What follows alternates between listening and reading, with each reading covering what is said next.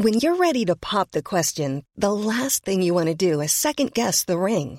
At Bluenile.com, you can design a one of a kind ring with the ease and convenience of shopping online. Choose your diamond and setting. When you find the one, you'll get it delivered right to your door. Go to Bluenile.com and use promo code LISTEN to get $50 off your purchase of $500 or more. That's code LISTEN at Bluenile.com for $50 off your purchase.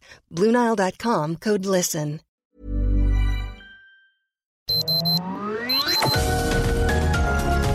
Heraldo Media Group presenta Sergio Sarmiento y Lupita Juárez. Información veraz y oportuna con un toque personal y humano. Por El Heraldo Radio, donde la H suena y ahora también se escucha.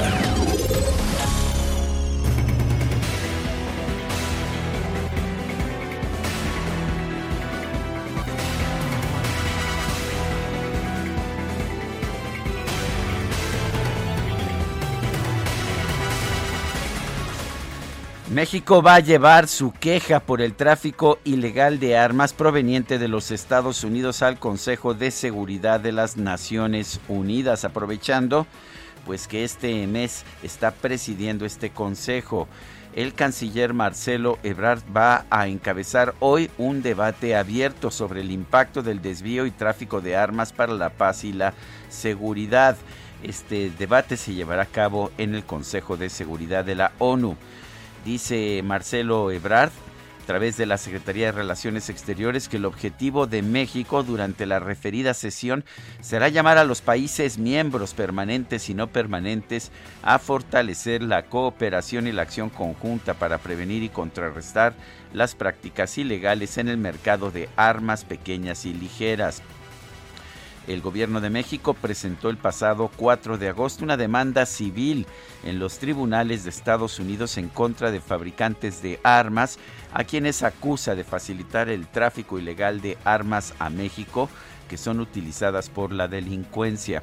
Estas empresas tienen hasta el próximo 22 de noviembre para presentar sus respuestas a la demanda de acuerdo con el calendario acordado por las partes. 22 de noviembre, pues o sea, tienen hasta el día de hoy para llevar a cabo esas respuestas. Son las 7 de la mañana con dos minutos y hoy es precisamente 22 de noviembre de 2021. Yo soy Sergio Sarmiento y quiero darle a usted la más cordial bienvenida a El Heraldo Radio. Lo invito a quedarse con nosotros aquí estará usted bien informado, por supuesto, también podrá pasar un momento agradable, ya que siempre hacemos un esfuerzo por darle a usted el lado amable de la noticia. Guadalupe Juárez muy buenos días. Hola, ¿qué tal? Sergio Sarmiento, qué gusto saludarte amigos, bienvenidos a la información, muy buen inicio de semana. Bueno, pues les tengo declaraciones del gobernador Miguel Barbosa que afirmó que la muerte de los tres ministeriales a manos de la policía del ayuntamiento de Tecamachalco fue una ejecución directa, sí, esto lo dijo el mismísimo gobernador de la entidad. Eh, dijo que esto había mostrado la falta de coordinación de este poder público encabezó él mismo la ceremonia luctuosa para rendir honores a los agentes Adrián Muñoz, Miguel Sánchez y José Guillermo Méndez, quienes el pasado viernes fueron asesinados por elementos municipales, contrario a la versión del alcalde también morenista Ignacio Mier, quien en un video afirmó que el ataque de sus policías ocurrió por una confusión. El gobernador reveló que la investigación hasta ahora está encaminada a que las muertes fueron por ejecución, ya lo dijo el propio gobernador, una ejecución directa. En la ceremonia, el titular de la Fiscalía del Estado, Gilberto Higuera, eh, ayer describió que sus agentes tenían disparos en la cabeza, insistió que se encuentran investigando este hecho criminal. El alcalde Ignacio Mier informó este domingo que se encuentra en la Ciudad de México en reuniones con las autoridades federales, sin especificar necesariamente si son relativas al tema de la seguridad pública. Así que, bueno, pues vamos a estar muy pendientes y derivado de este asesinato, desde el viernes se encuentran detenidos el director de Seguridad Pública Municipal, Alejandro Santizo, su escolta y también 12 elementos municipales. Y vale la pena señalar que Ignacio Mier Bañuelos, el alcalde de este municipio, es hijo de Ignacio Mier, el coordinador de los diputados de Morena, que es rival de Miguel Barbosa. Ha sido, de hecho, eh, pues rival de Miguel Barbosa ya en el estado de Puebla durante mucho tiempo. Y bueno, pues vamos a continuar. Allá en los Estados Unidos una tragedia, una vez más, una pues una matanza, en este caso no con armas de fuego, sino con un vehículo. Más de 20 personas resultaron heridas y 5 fallecieron tras el ataque de un auto a los participantes en un desfile navideño que se celebraba en la ciudad de Waukesha, en el estado de Wisconsin. El, el ah, jefe de policía de Waukesha y el alcalde de la ciudad, Sean Riley, comparecieron brevemente ante los medios de comunicación para confirmar el número de heridos. Ya más tarde se dio a conocer el número de muertos. El jefe de la policía señaló que se ha recuperado el vehículo con el que se perpetró este ataque. Es un vehículo todoterreno rojo. Eh, ni el alcalde ni el jefe de la policía quisieron entonces dar más detalles de este caótico y trágico incidente. El vehículo simplemente arremetió en contra de la población que realizaba un desfile prenavideño y se dirigió de hecho directamente a un grupo de, mujeres de la tercera edad, eh, las abuelitas, así se, se conocían, que estaban encabezando, que estaban participando en ese desfile. Son las 7 de la mañana con 6 minutos.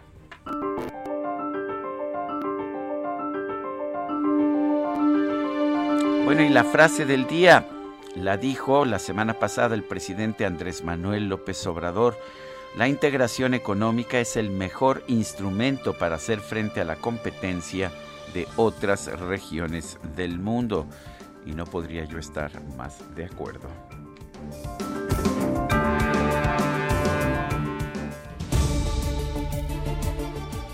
Bueno, y las preguntas, ya sabe usted que nos gusta hacer preguntas, a mucha gente que nos escucha le gusta responder. El viernes pasado preguntamos si usted piensa que la reunión cumbre de América del Norte fue un éxito, 9.6%, un fracaso, 24.6%, una cumbre de promesas, 65.8%. La que sigue, por favor. Claro que sí, mi queridísimo DJ Kik. Esta mañana ya coloqué en mi cuenta personal de Twitter, arroba Sergio Sarmiento, la siguiente pregunta. ¿Está de acuerdo en la militarización del país? Nos dice que sí, 6.1%, que no 87%. Depende de qué partes, 6.9%. En 37 minutos hemos recibido 933 votos. Las destacadas del Heraldo de México.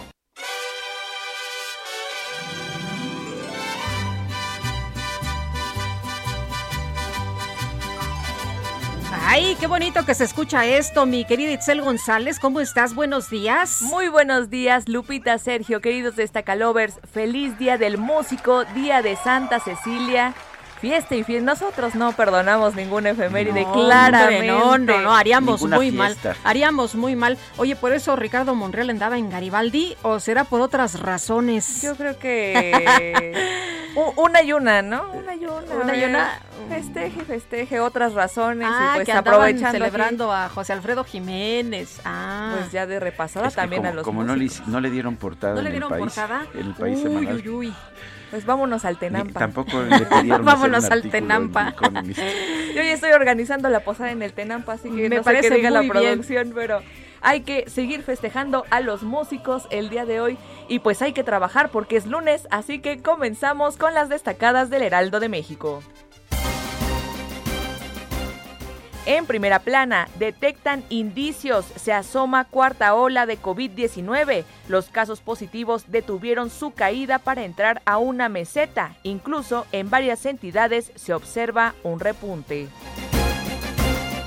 País contra sindicato petrolero reciben casi 400 denuncias. La Secretaría del Trabajo debe desahogar quejas tras elección de líder sindical. Ciudad de México, Gobierno Capitalino y Azcapo acuerdan acoplarse, instalan gabinete de seguridad en la alcaldía para atender las zonas más críticas. estados, contaminación acústica, ruido daña especies, migraciones de aves y ballenas se ven alteradas por aumento en sonidos urbanos. Orbe, Europa, aíslan a no vacunados. Ante la ola de desinformación, la OMS aclaró que no hay posibilidad de que los antídotos tengan relación alguna con problemas de infertilidad o impotencia sexual. Meta Pumas, el clásico en puerta. Los universitarios derrotan al Toluca y avanzan de fase para medirse al América. Y finalmente, en mercados para reactivar al sector, estados solicitan gasto en turismo. Funcionarios estatales piden inversión federal en infraestructura. Sergio Lupita, amigos, hasta aquí las destacadas del Heraldo. Feliz lunes. Gracias, Itzel. Son las 7 de la mañana con 10 minutos. Vamos a un resumen de la información más importante de este lunes 22 de noviembre de 2021. La Secretaría de Relaciones Exteriores informó que este lunes el canciller Marcelo Ebrard va a encabezar un debate abierto en el Consejo de Seguridad de Naciones Unidas para abordar el impacto que tiene el desvío y tráfico de armas. Y este fin de semana el presidente López Obrador encabezó el desfile cívico-militar por el 111 aniversario de la Revolución Mexicana en el Zócalo de la Ciudad de México. El mandatario consideró que este movimiento armado fue la transformación más popular y profunda del país. Pero la revolución de 1910 es la transformación más popular y profunda que se haya registrado en nuestro país. Tengamos en cuenta que desde la independencia y durante todo el siglo XIX la estructura de dominación colonial permaneció prácticamente inalterable. Bueno, en este evento el secretario de la Defensa Nacional, Luis Crescencio Sandoval, pues sorprendió a muchos al exhortar a los ciudadanos a sumarse al proyecto de nación del gobierno.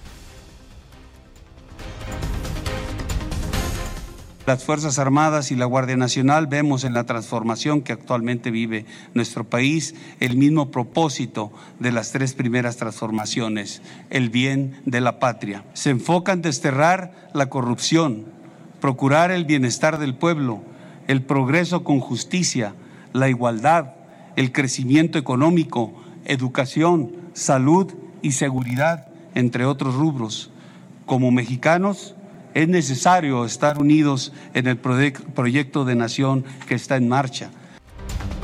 Bueno, académicos y legisladores criticaron este llamado del secretario de la Defensa Nacional, Luis Crescencio Sandoval, a favor de la Cuarta Transformación. El senador Emilio Álvarez y Casa denunció que las Fuerzas Armadas ya no se asumen como una institución neutral del Estado, sino como un bastión del actual gobierno federal. El dirigente nacional de Morena, Mario Delgado, afirmó que gracias al presidente López Obrador, la comunidad internacional ha prestado atención a la cuarta transformación para que en todo el mundo se gobierne con austeridad. El delegado del Comité Ejecutivo Nacional de Morena en Oaxaca, Óscar Cantón Cetina, informó que los senadores Salomón Jara y Susana Harp, así como los diputados federales Armando Contreras e Irma Juan Carlos, serán los cuatro aspirantes a la candidatura por el gobierno del estado. En una entrevista para el suplemento semanal del diario español El País, El País Semanal, la jefa de gobierno de la Ciudad de México, Claudia Sheinbaum, se definió como una gobernante obsesiva que no acepta justificación por trabajos no realizados.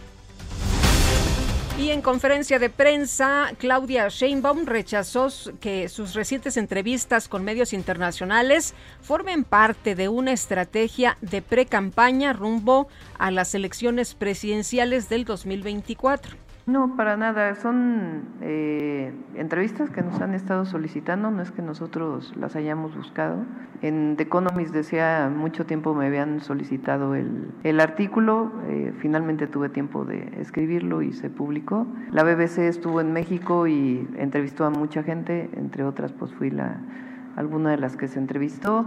Y en el caso del país también nos habían estado buscando y finalmente Como vienen además los tres años que se cumplen del gobierno de la ciudad, pues decidimos eh, aceptar esta entrevista. El gobernador de Zacatecas, David Monreal, denunció que los mandatarios de otras entidades buscan sembrar sus muertitos en su estado. Escucho con tristeza estas expresiones tan limitadas de algunos, algunos gobernadores eh, vecinos que quieren esculpar eh, su responsabilidad eh, y ya les gustó Zacatecas como cementerio porque luego muchos de ellos vienen a sembrar acá sus eh, muertitos, aunque somos gente muy noble, somos gente muy buena, eh, pues deberían de hacerse responsables. En Puebla, elementos de la Policía Municipal de Tecamachalco mataron a tres agentes ministeriales de la Fiscalía General del Estado por presuntamente ignorar una orden de detenerse. Tras lo ocurrido, fue detenido el secretario de Seguridad Pública Municipal, Alejandro Santizo, junto con su escolta y 12 policías. El gobernador de Puebla, Miguel Barbosa, afirmó que de acuerdo con la información que se ha recabado, este caso fue una ejecución directa afirmó que la investigación va a llegar hasta sus últimas consecuencias. Se trató de una ejecución. Nunca el uso de la fuerza puede ser llevado a cabo a los extremos de hacer perder la vida a una contraparte, pero en este caso no era contraparte, era parte de las, de las instituciones que estaban comprometidas para mantener la seguridad pública, la investigación de delitos allá en el municipio de Tecamachalco. La Secretaría de Marina informó que los dos elementos que fueron secuestrados el pasado 15 de noviembre en Zapopan, Jalisco, ya fueron localizados con vida en el municipio de Puerto Vallarta. El representante en México del alto comisionado de la ONU sobre desaparición forzada, Juan José López, acudió a Morelos junto con una comitiva para conocer los casos de presuntos entierros clandestinos en esa entidad reportados por la Brigada Nacional de Búsqueda. Y la ex titular de la Secretaría de Desarrollo Social, Rosario Robles, convocó a los ciudadanos a sumarse a la campaña de resistencia civil que comenzó este domingo su familia para exigir que se le permita enfrentar en libertad el proceso en su contra por el caso de la estafa maestra. Y yo los invito y las invito a sumarse a las acciones de la resistencia civil pacífica que inician el día de hoy mi familia, mi hija Mariana, mis amigos, mis amigas, para exigir justicia, para exigir mi libertad y la de muchas otras y muchos otros que están recluidos de manera injusta, para alzar la voz fortaleciendo la postura que ha expresado el ministro Arturo Saldívar, presidente de la Suprema Corte, señalando que en México se abusa de la prisión preventiva. La Asociación de Estudiantes Mexicanos en la Universidad Harvard expresó su respaldo a la comunidad estudiantil del Centro de Investigación y Docencia Económicas CIDE ante su rechazo a la gestión del director interino de la institución, José Antonio Romero Tellaeche. Y el presidente de la Cámara de Diputados, Sergio Gutiérrez, anunció que esta semana la Junta de Coordinación Política y las comisiones de puntos constitucionales y de energía van a acordar el calendario preliminar del proceso del Parlamento abierto sobre la reforma eléctrica del presidente López Obrador. El gobernador de Puebla, Miguel Barbosa, anunció que en su estado va a ser obligatorio portar el certificado de vacunación contra el COVID-19 para ingresar a espacios públicos. Bueno, y el secretario de Salud, escuche usted, esto es importante, Jorge Alcocer reconoció que hay pequeños indicios de que en México se podría presentar una cuarta ola de la pandemia de COVID-19.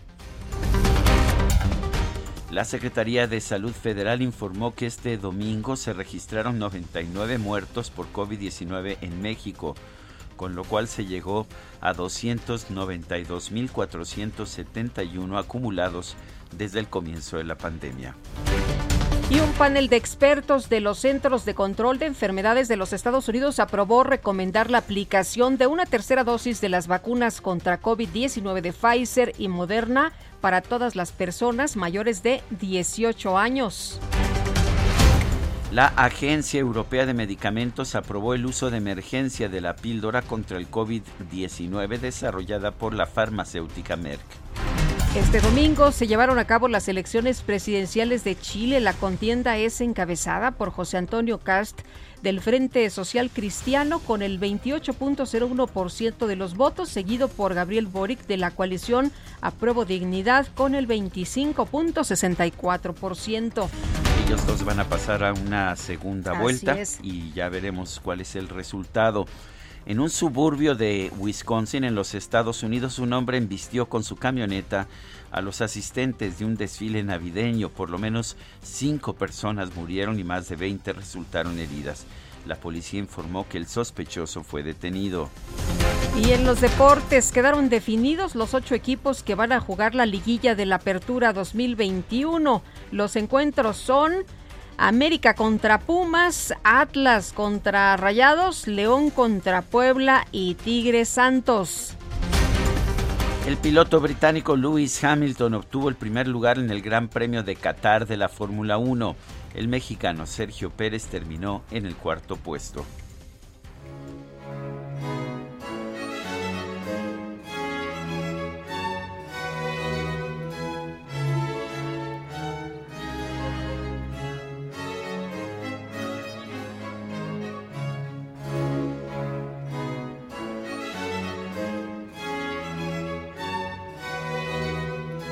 Henry Purcell, quien falleció el 21 de noviembre de 1695, es una vívida demostración de que la cultura, el mundo de la cultura y de la música allá en el siglo XVII realmente era internacional, que los compositores escuchaban, conocían el trabajo que estaban realizando otros. Henry Purcell se convirtió quizás en el mejor compositor del barroco inglés lo interesante es que pues tomaba para su música muchos ah, muchos elementos de lo que se estaba desarrollando en ese entonces en la música barroca allá en Italia o en Francia, en distintos países de Europa. Henry Purcell, uno de los grandes de la música inglesa, lo vamos a estar escuchando esta mañana. Empezamos con esta que se llama Abdelazer Z570 2.2. Esa es la clasificación que tiene el catálogo de Henry Purcell y este es el rondó, uno de los movimientos de esta obra. Interpreta Christopher Hogwood a la batuta con la Academy of Ancient Music, la, la Academia de la Música Antigua. Henry Purcell, aquí en el Heraldo Radio.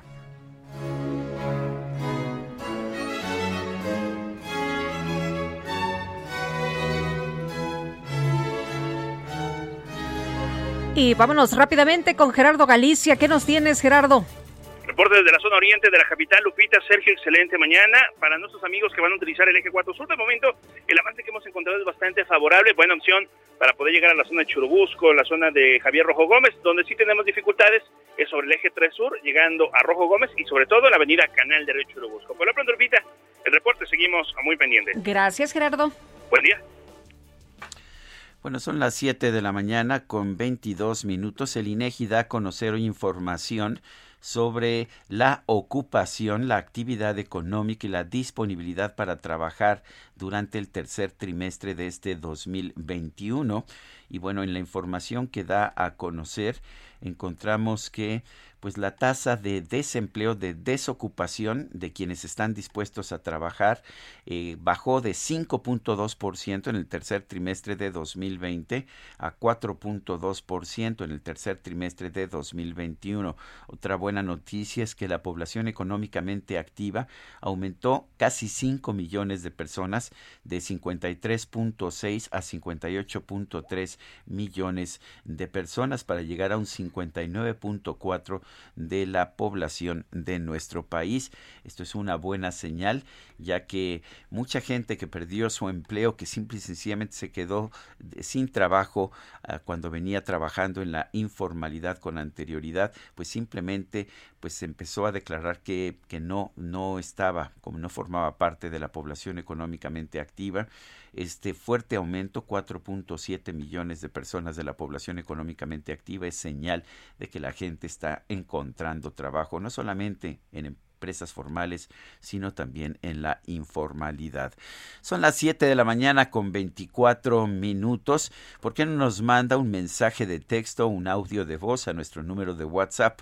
Es el 55 2010 96 47. Repito, 55 20 10 96 47. Vamos a una pausa y regresamos.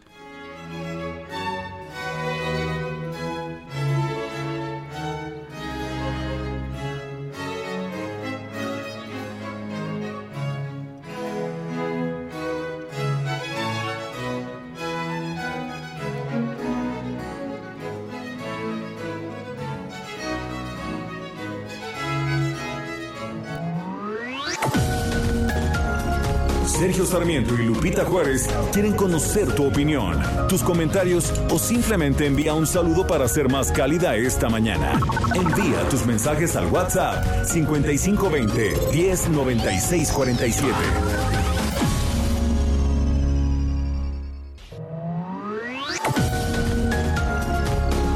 Continuamos con Sergio Sarmiento y Lupita Juárez por El Heraldo Radio.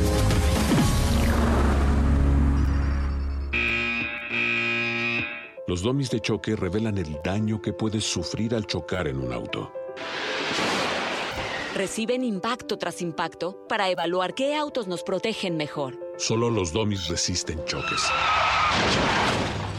Tu familia no. ¿Sabías que en México se vendieron más de un millón y medio de autos de baja seguridad entre 2015 y 2020? Con autos más seguros y mejor información para los consumidores, se evitarían más de 5.000 muertes cada año. Exijamos autos más seguros para México. Infórmate en www.quetanseguroestuauto.org.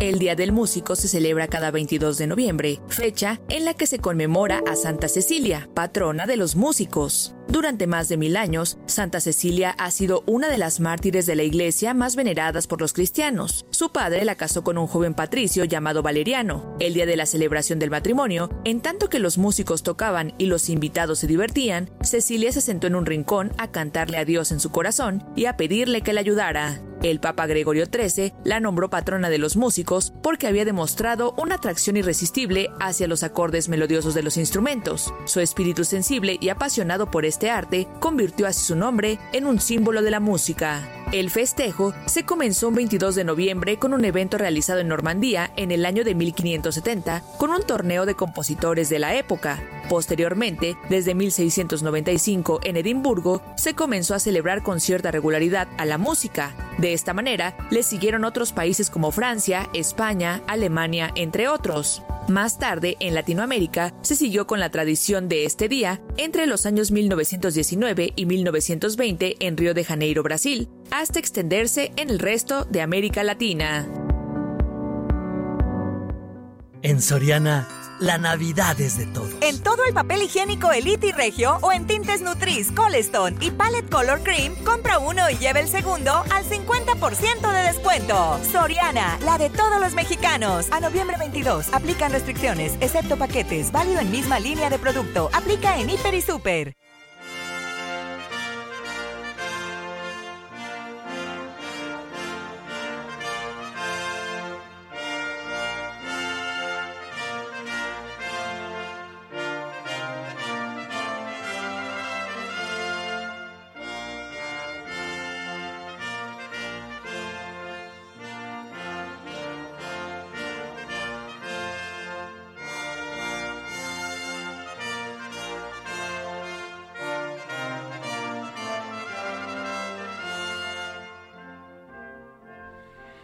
Seguimos escuchando música del compositor barroco inglés Henry Purcell.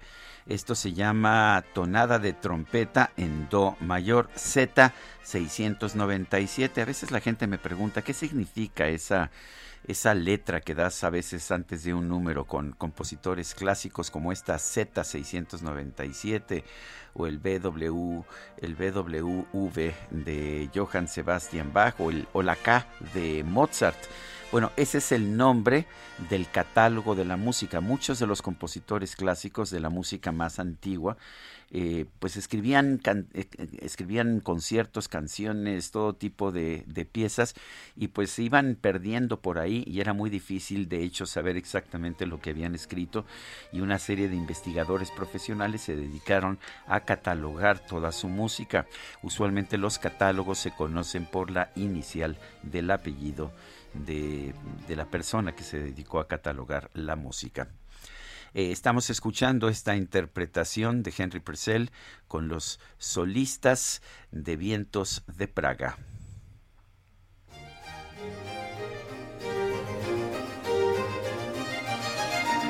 Esto ya no es Henry Purcell, esto, que nos metieron es Vivaldi, pero no sé cómo, cómo cambió. Pero bueno, Ahí se hizo una mezcla, se hizo una mezcla. Estaba en la misma fila de YouTube. Oye, este Rosalía Martínez nos dice buenos días, iniciamos una nueva semana, espero esté colmada de buenas noticias. Es una tristeza acostumbrarnos a que en México prevalezca la delincuencia y la impunidad. Dice Jorge Alvarado, qué dúo desde aquellos tiempos de pues de otra emisora. Saludos desde San Cristóbal de las Casas, Chiapas, lo mejor para ambos. Muchas gracias y nos desean buena semana también para toda la familia del Heraldo Radio. Abrazo a Lupita, a Itzel y Sergio Salvador Luna, nuestro querido Salvador Luna. Un abrazo muy grande. Son las 7 de la mañana con 35 minutos tras la pandemia por COVID-19 este sábado regresó el desfile por, el aniversario de la Revolución Mexicana a las calles de la Ciudad de México. No deja de ser curioso, el feriado fue el lunes, el sábado se hace el desfile y mucha gente trabaja el sábado, le echaron a perder el día. Pero bueno, todo sea por una fiesta o por un desfile aquí en la Ciudad de México. París, Alejandro Salazar nos tiene el reporte. Adelante, París. Buenos días, Sergio Lupita. Después de un año de suspensión por la pandemia de COVID-19, regresó a las calles de la Ciudad de México el desfile por el inicio de la Revolución Mexicana. En el año 2020 se canceló el desfile cívico-militar por la emergencia sanitaria. En esta ocasión participaron 6.000 personas integrantes del ejército mexicano, más de 2.000 caballos y 71 vehículos.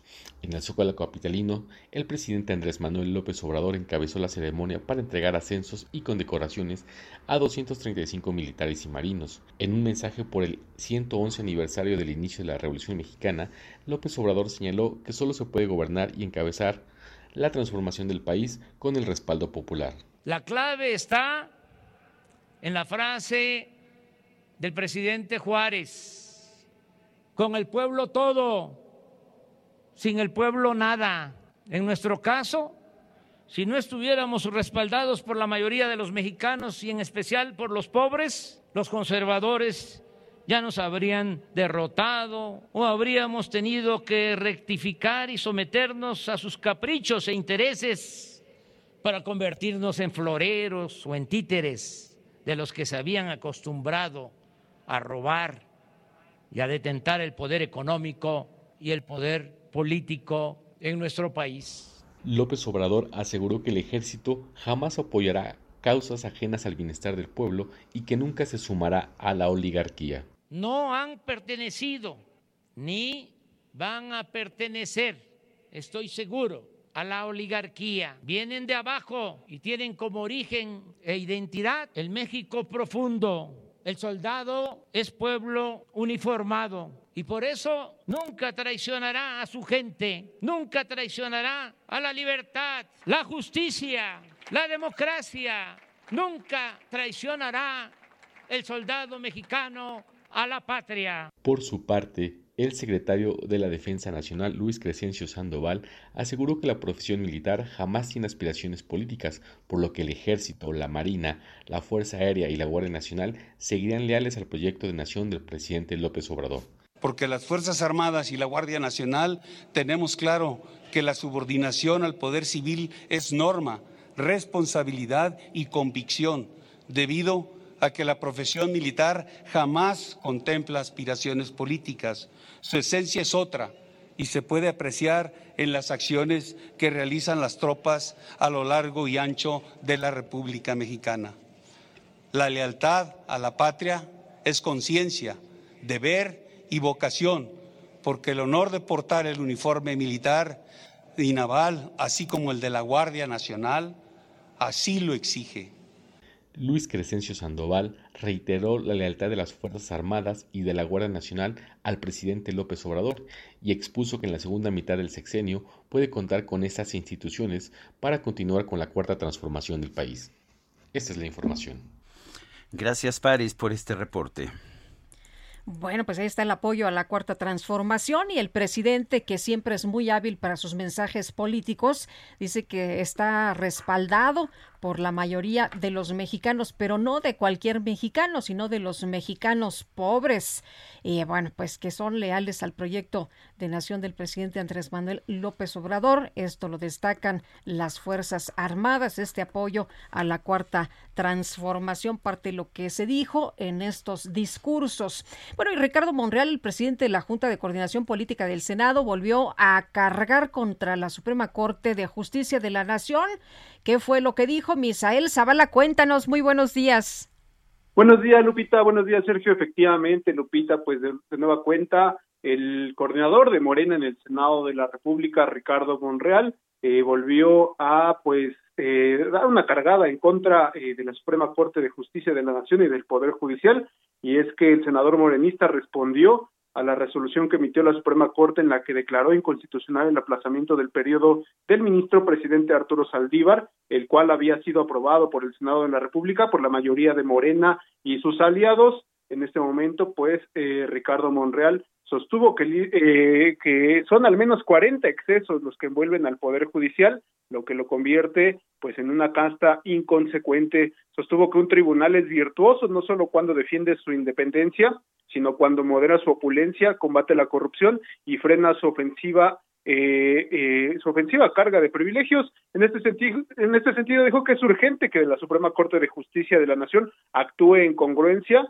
ya que pues estos excesos que la rodean la envuelven en una casta inconsecuente. Eh, el senador morenista también, pues durante la semana había eh, acusado de una grosera intromisión del Poder Judicial hacia el Legislativo y les pidió que también moderen su opulencia y privilegios, así como cuidar mucho la corrupción de jueces, magistrados y ministros. Esto eh, pues fue en respuesta a esta resolución que dio la Suprema Corte. Ahora Morena en el Senado había aprobado que Arturo Saldívar extendiera su mandato por dos años más para echar a andar una reforma al Poder Judicial.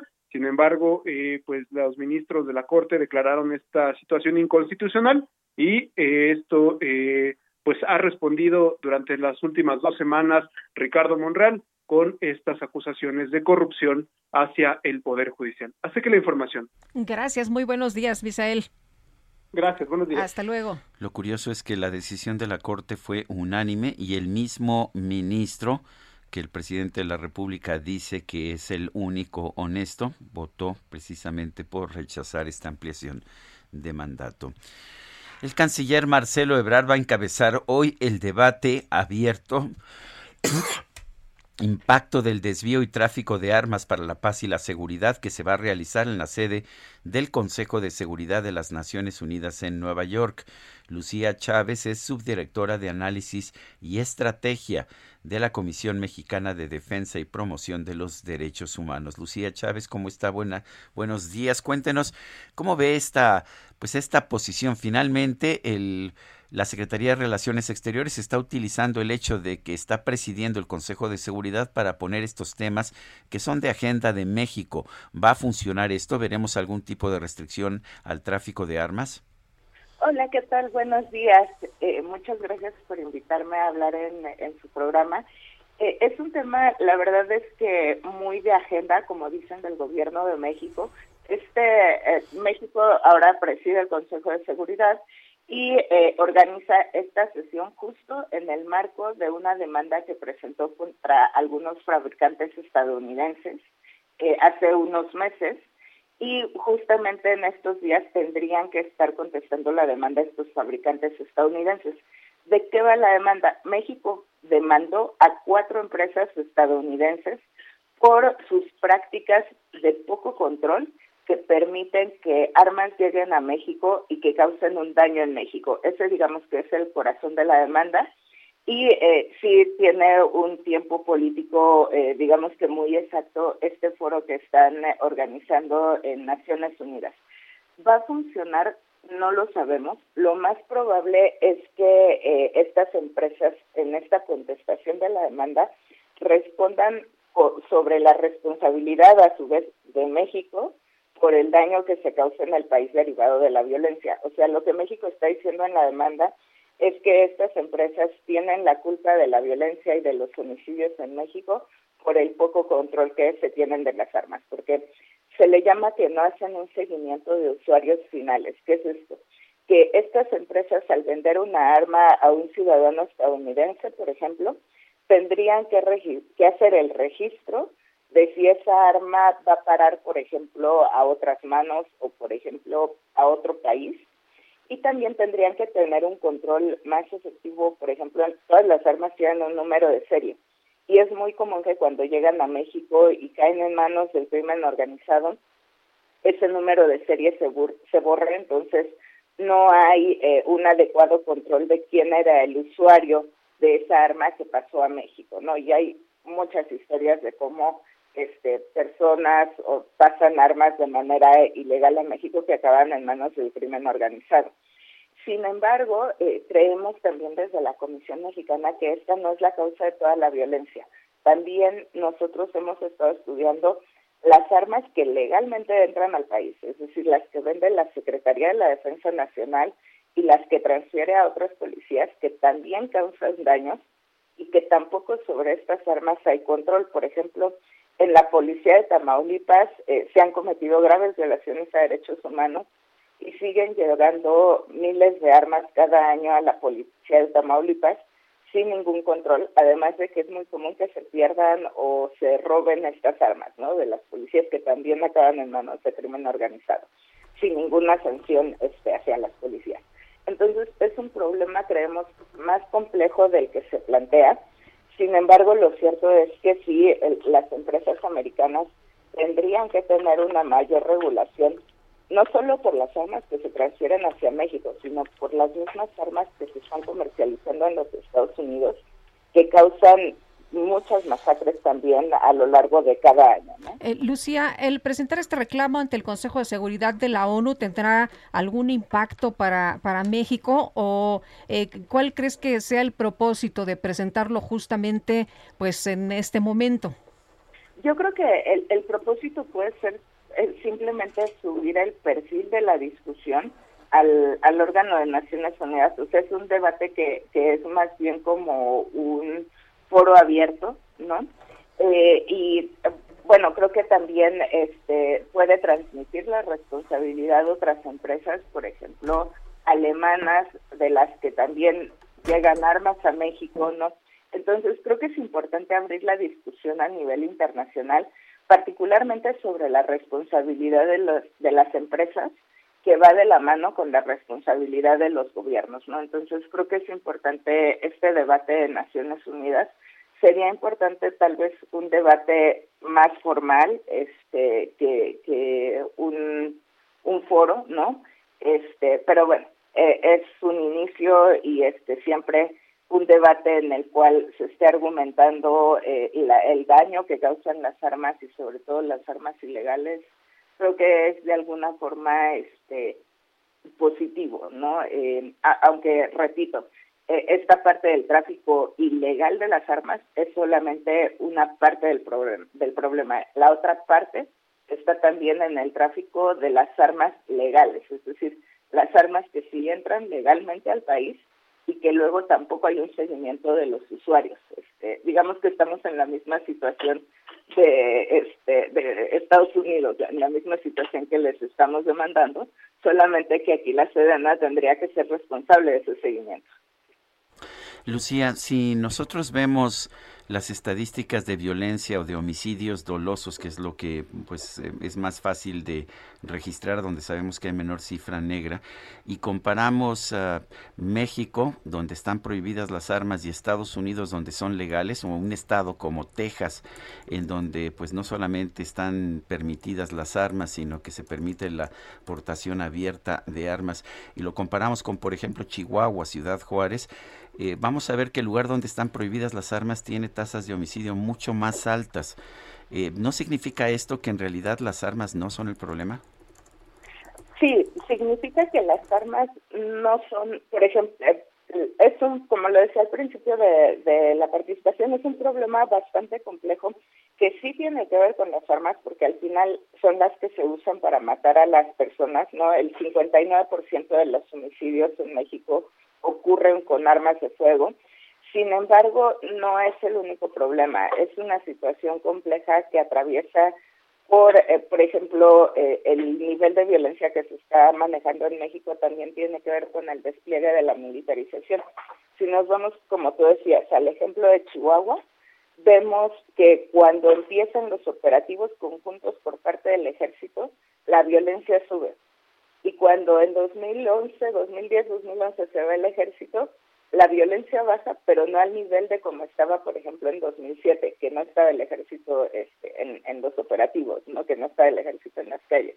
Entonces tiene que ver con eso, tiene que ver con el crimen organizado, este, tiene que ver con el nivel de delincuencia común que también se está manejando en algunos estados. Entonces es, es un tema que tiene muchos factores, entre ellos sí la facilidad por la cual se adquiere un arma de fuego en, en México, ¿no? Entonces, esto significa que aunque suene muy bien llevar el tema ante el Consejo de Seguridad de la ONU, el problema, como dices, es complejo, es multifactorial y vamos a seguir viendo las ejecuciones, ¿no? La violencia. Exactamente, eh, es un problema más complejo. Este, a mí me gustaría ver que si México lleva al Consejo de Seguridad de la ONU este tema de eh, el tráfico ilegal de armas, también obedeciera las recomendaciones internacionales que le han hecho en materia de desmilitarización de la seguridad pública, porque hemos visto en más de eh, 13 a 15 años que no es el camino, ¿no? Que la militarización no ha resuelto la violencia en 15 años. Entonces, y, y además que hay recomendaciones internacionales, hay sentencias internacionales también por la Corte Interamericana que le han dicho a México eh, cambia tu estrategia de seguridad porque es violenta y no es la mejor, no es una estrategia de seguridad ciudadana que prevenga el delito. Entonces, yo creo que a la par eh, tiene que haber también una coherencia con los propios órganos de la ONU, ¿no? En, donde llevo a la ONU un tema de, de, este, de tráfico ilegal de armas porque no cumple también con las recomendaciones en materia de derechos humanos que las propias Naciones Unidas me han hecho. Lucía Chávez, subdirectora de Análisis y Estrategia en la Comisión Mexicana de Defensa y Promoción de los Derechos Humanos. Gracias por esta conversación. Al contrario, muchas gracias. Buenos días. Bueno, y desde la prisión de Santa Marta, Catitla, la ex titular de la extinta Secretaría de Desarrollo Social, Rosario Robles, convocó a sumarse a la resistencia civil que inicia o que inició, de hecho, ya el día de ayer con una jornada de oración para exigir su libertad, su liberación. En un video que se difundió, por cierto, en redes sociales, la exfuncionaria de la pasada administración insistió en que está privada de su libertad de manera injusta.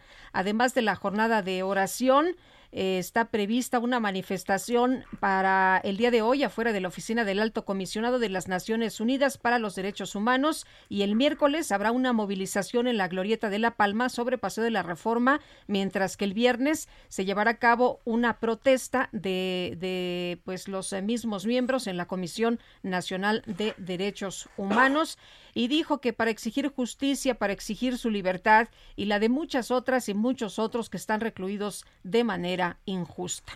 Son las 7.52. En Soriana, la Navidad es de todos. Jamón Virginia de Pavo Food de 290 gramos, 2 por 65 pesos. Y queso crema Filadelfia de 200 gramos, lleve el segundo al 50% de descuento. Soriana, la de todos los mexicanos. A noviembre 22, aplican restricciones. Aplica en Hiper y Super. Bueno, México sumó ya 99 nuevas muertes por coronavirus. Vamos con Gerardo Suárez. Adelante, Gerardo. Muy buenos días, Sergio y Lupita. En México se acumularon 292.471 muertes confirmadas por COVID-19, lo que representa 99 defunciones más que el día sábado. Esto de acuerdo con los datos de la Secretaría de Salud. Además, las autoridades han confirmado hasta ahora un total de tres millones 863.362 contagios de coronavirus, 1.225 más que el día anterior. Al iniciar ayer la presentación de datos de la semana 45, la dependencia federal informó que se observa una disminución de casos preliminar del 17%. Esto en comparación con la semana anterior. La semana 45 transcurrió del 7 al 13 de noviembre pasado. Sobre las hospitalizaciones no hubo cambios, la ocupación de camas generales se mantuvo en 17% y la de camas con ventilador en 14%. Respecto a la vacunación, esta mañana llegaron 2.5 millones de vacunas de AstraZeneca y con ello el gobierno federal ha recibido poco más de 170 millones de dosis, de las cuales ha reportado la aplicación de casi 131 millones de vacunas. Hasta el momento, 75.8 millones de personas han recibido al menos una vacunación, una dosis contra la COVID-19, de las cuales eh, esta cantidad, 75.8 millones de personas, representan el 60.2% de la población total en el país. Sergio Lupita, esta es la información. Gracias, Gerardo Suárez. Vamos a una pausa y regresamos.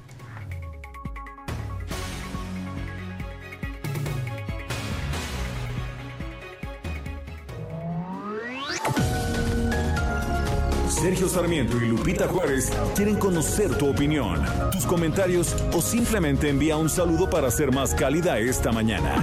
Envía tus mensajes al WhatsApp 5520 109647.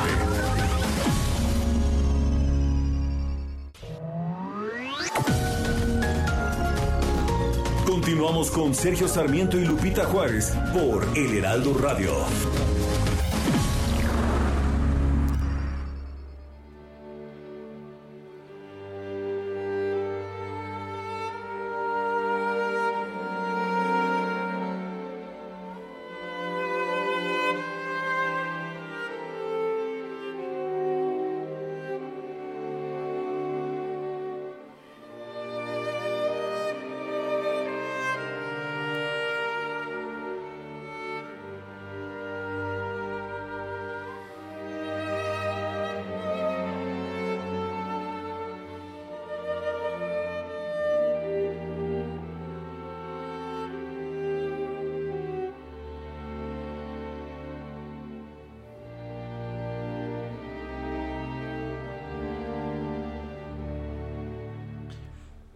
Esta fue la única ópera escrita por Henry Purcell, la única ópera completa que conocemos con íntegramente cantada.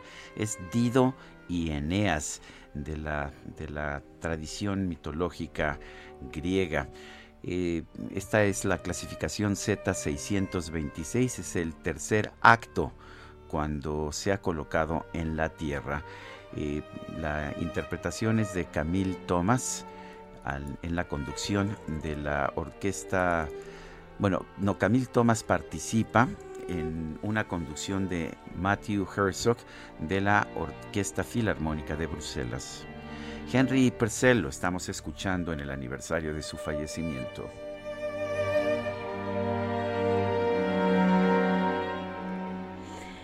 Muy bonita la música esta mañana y Amy Shehoa nos dice, ahí viene la cuarta oleada de la pandemia y todos bien contentos como si ya no pasara nada, especialmente el gobierno, a ver si no terminan la Navidad en un velorio. Saludos cariñosos, gracias Amy. Dice Rodolfo Contreras, buena semana, que nos vaya bien a todos. Cuando tenía 12 años ayudé a la liberación de los rehenes en Irán. No se ha llevado, don Rodolfo.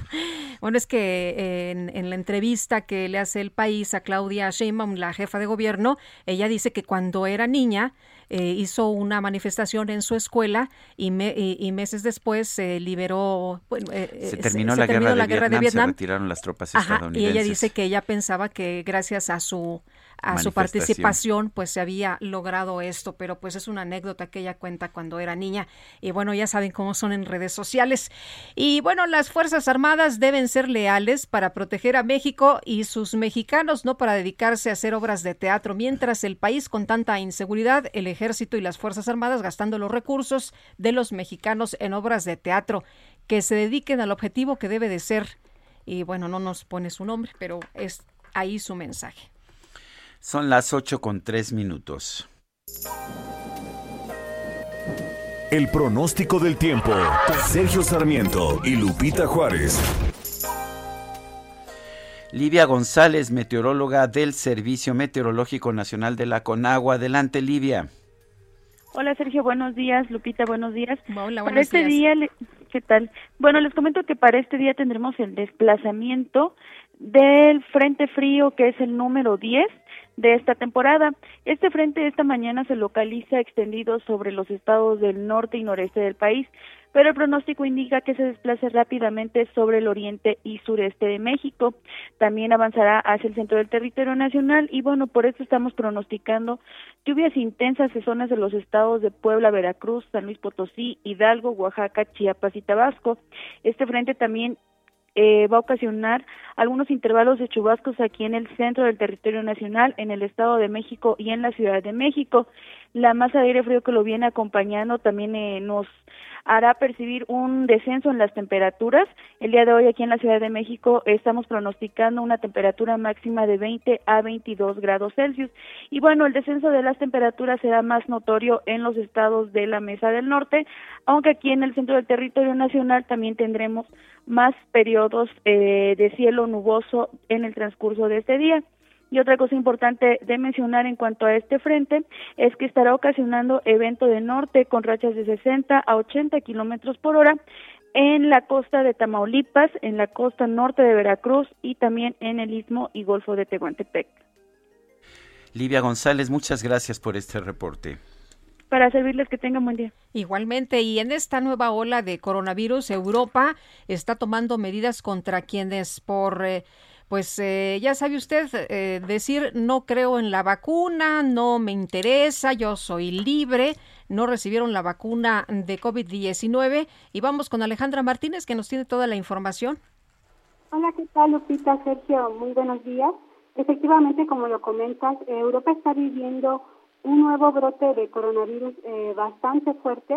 Parece que de nada sirvió este acaparamiento de vacunas cuando inició el proceso de vacunación a principio de año, porque en promedio un tercio de la población de Europa no se quiere vacunar, dicen que es, su libertad no querer hacerlo. Eh, recordemos que ahí en Europa hay un movimiento antivacunas eh, muy importante y pues no se quieren vacunar y también estamos viendo unos rebrotes muy importantes. Ahorita los más afectados son Austria y Alemania. Eh, Austria decretó tres semanas de confinamiento para los no vacunados.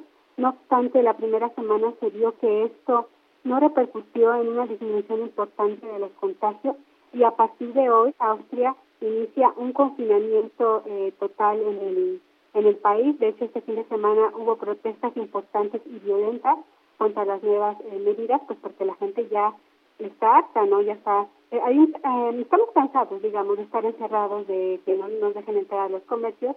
Entonces, pues hay, estuvo fuerte eh, este fin de semana las protestas en Europa por las nuevas medidas. Mm, otro de los países que también eh, está sumamente afectado es Eslovaquia porque solo 45% de su población está vacunada. Es una tasa eh, pues muy baja. En Países Bajos los legisladores que son antivacunas, los de extrema derecha, no pueden acudir a los debates en el Congreso. Se está deseando pues a los a los a los que no quieren eh, vacunarse y las autoridades lo han dicho para poder decir que la pandemia está totalmente controlada se necesita que 80% de la población mundial esté vacunada. Entonces, esto también incluye a los menores de edad, aunque sabemos que los menores eh, se contagian eh, no tan fuerte, no, no caen en una gravedad de la del coronavirus, pues sí pueden contagiar a otros. Entonces, si queremos tomar esta pandemia, pues se tiene que vacunar a los mayores eh, de 5 años, aunque haya reticencias a ellos. Eh, ahorita también en Francia, por ejemplo, en los espacios cerrados de los restaurantes, pues estos son exclusivos para las personas que están vacunadas. Y los no vacunados, si quieren entrar a un comercio de este tipo, pues tienen que comer en la terraza. Ahorita también la Organización Mundial de la Salud advirtió que eh, si no se toman medidas drásticas, para febrero va a haber otros 500 mil muertos por el coronavirus. Está muy fuerte el rebrote, así que por favor los invitamos a que se vacunen y que mantengamos las medidas de distanciamiento social y el correcto uso del cubrebocas. Pues sí. Muy bien, muchas gracias Alejandra. Gracias a ustedes, buenos días. Hasta luego, muy buenos días. El propio secretario de Salud decía que hay eh, ligeros indicios de que pudiéramos tener una cuarta ola. Hoy el periódico El Heraldo, en su nota principal, eh, dice se asoma cuarta ola de COVID-19. Y sobre este tema tenemos en la línea telefónica al doctor Mauricio Rodríguez. Él es portavoz de la Comisión Universitaria para la Atención de la Emergencia de COVID-19 de la UNAM. Doctor Mauricio Rodríguez, ¿cómo ve usted esta posibilidad de que tengamos una cuarta ola y cómo se definen estas olas? Hola, Sergio Lupita, muy buenos días. Gracias por invitarnos. Pues las olas son los momentos en los que la epidemia tiene mayor actividad. Cuando vemos las gráficas del número de casos, ya sea por semana o por día, que van subiendo y subiendo y subiendo, se va formando lo que lo que tiene una figura, pues prácticamente como de una ola. Y, y es importante quizá ver algunos componentes de estas de estas gráficas, aunque sea algo muy técnico, que lo principal es de, de qué punto parten, desde qué tan abajo empiezan y, y qué tan rápido suben. Esos son dos elementos fundamentales, porque lo que está pasando en Europa es que en poquitas semanas ha subido muchísimo, muy rápido. Tuvieron una, una velocidad de, de contagios muy alta porque pues se generaron las condiciones óptimas para que eso ocurriera, ¿no? Eh, eh, acá, desde acá, no alcanzamos a ver todos los detalles de lo que ocurre allá adentro, pero pero nos podemos dar una idea porque vimos que tuvieron un verano más o menos tranquilo otra vez con estadios, con gente, con viajes y, muchos de esos países eh, en, en, en octubre tienen un periodo vacacional y habían quitado ya las restricciones del cubrebocas y le dieron chance al virus de volver a circular de manera pues de manera franca y coincide con la entrada del frío y entonces todas las actividades se van hacia los interiores y no todo está bien ventilado y se aceleran los contagios. Yo creo que esos son algunos de los elementos que pueden ir definiendo las olas y también pues lo que dure, ¿no? La velocidad de bajada.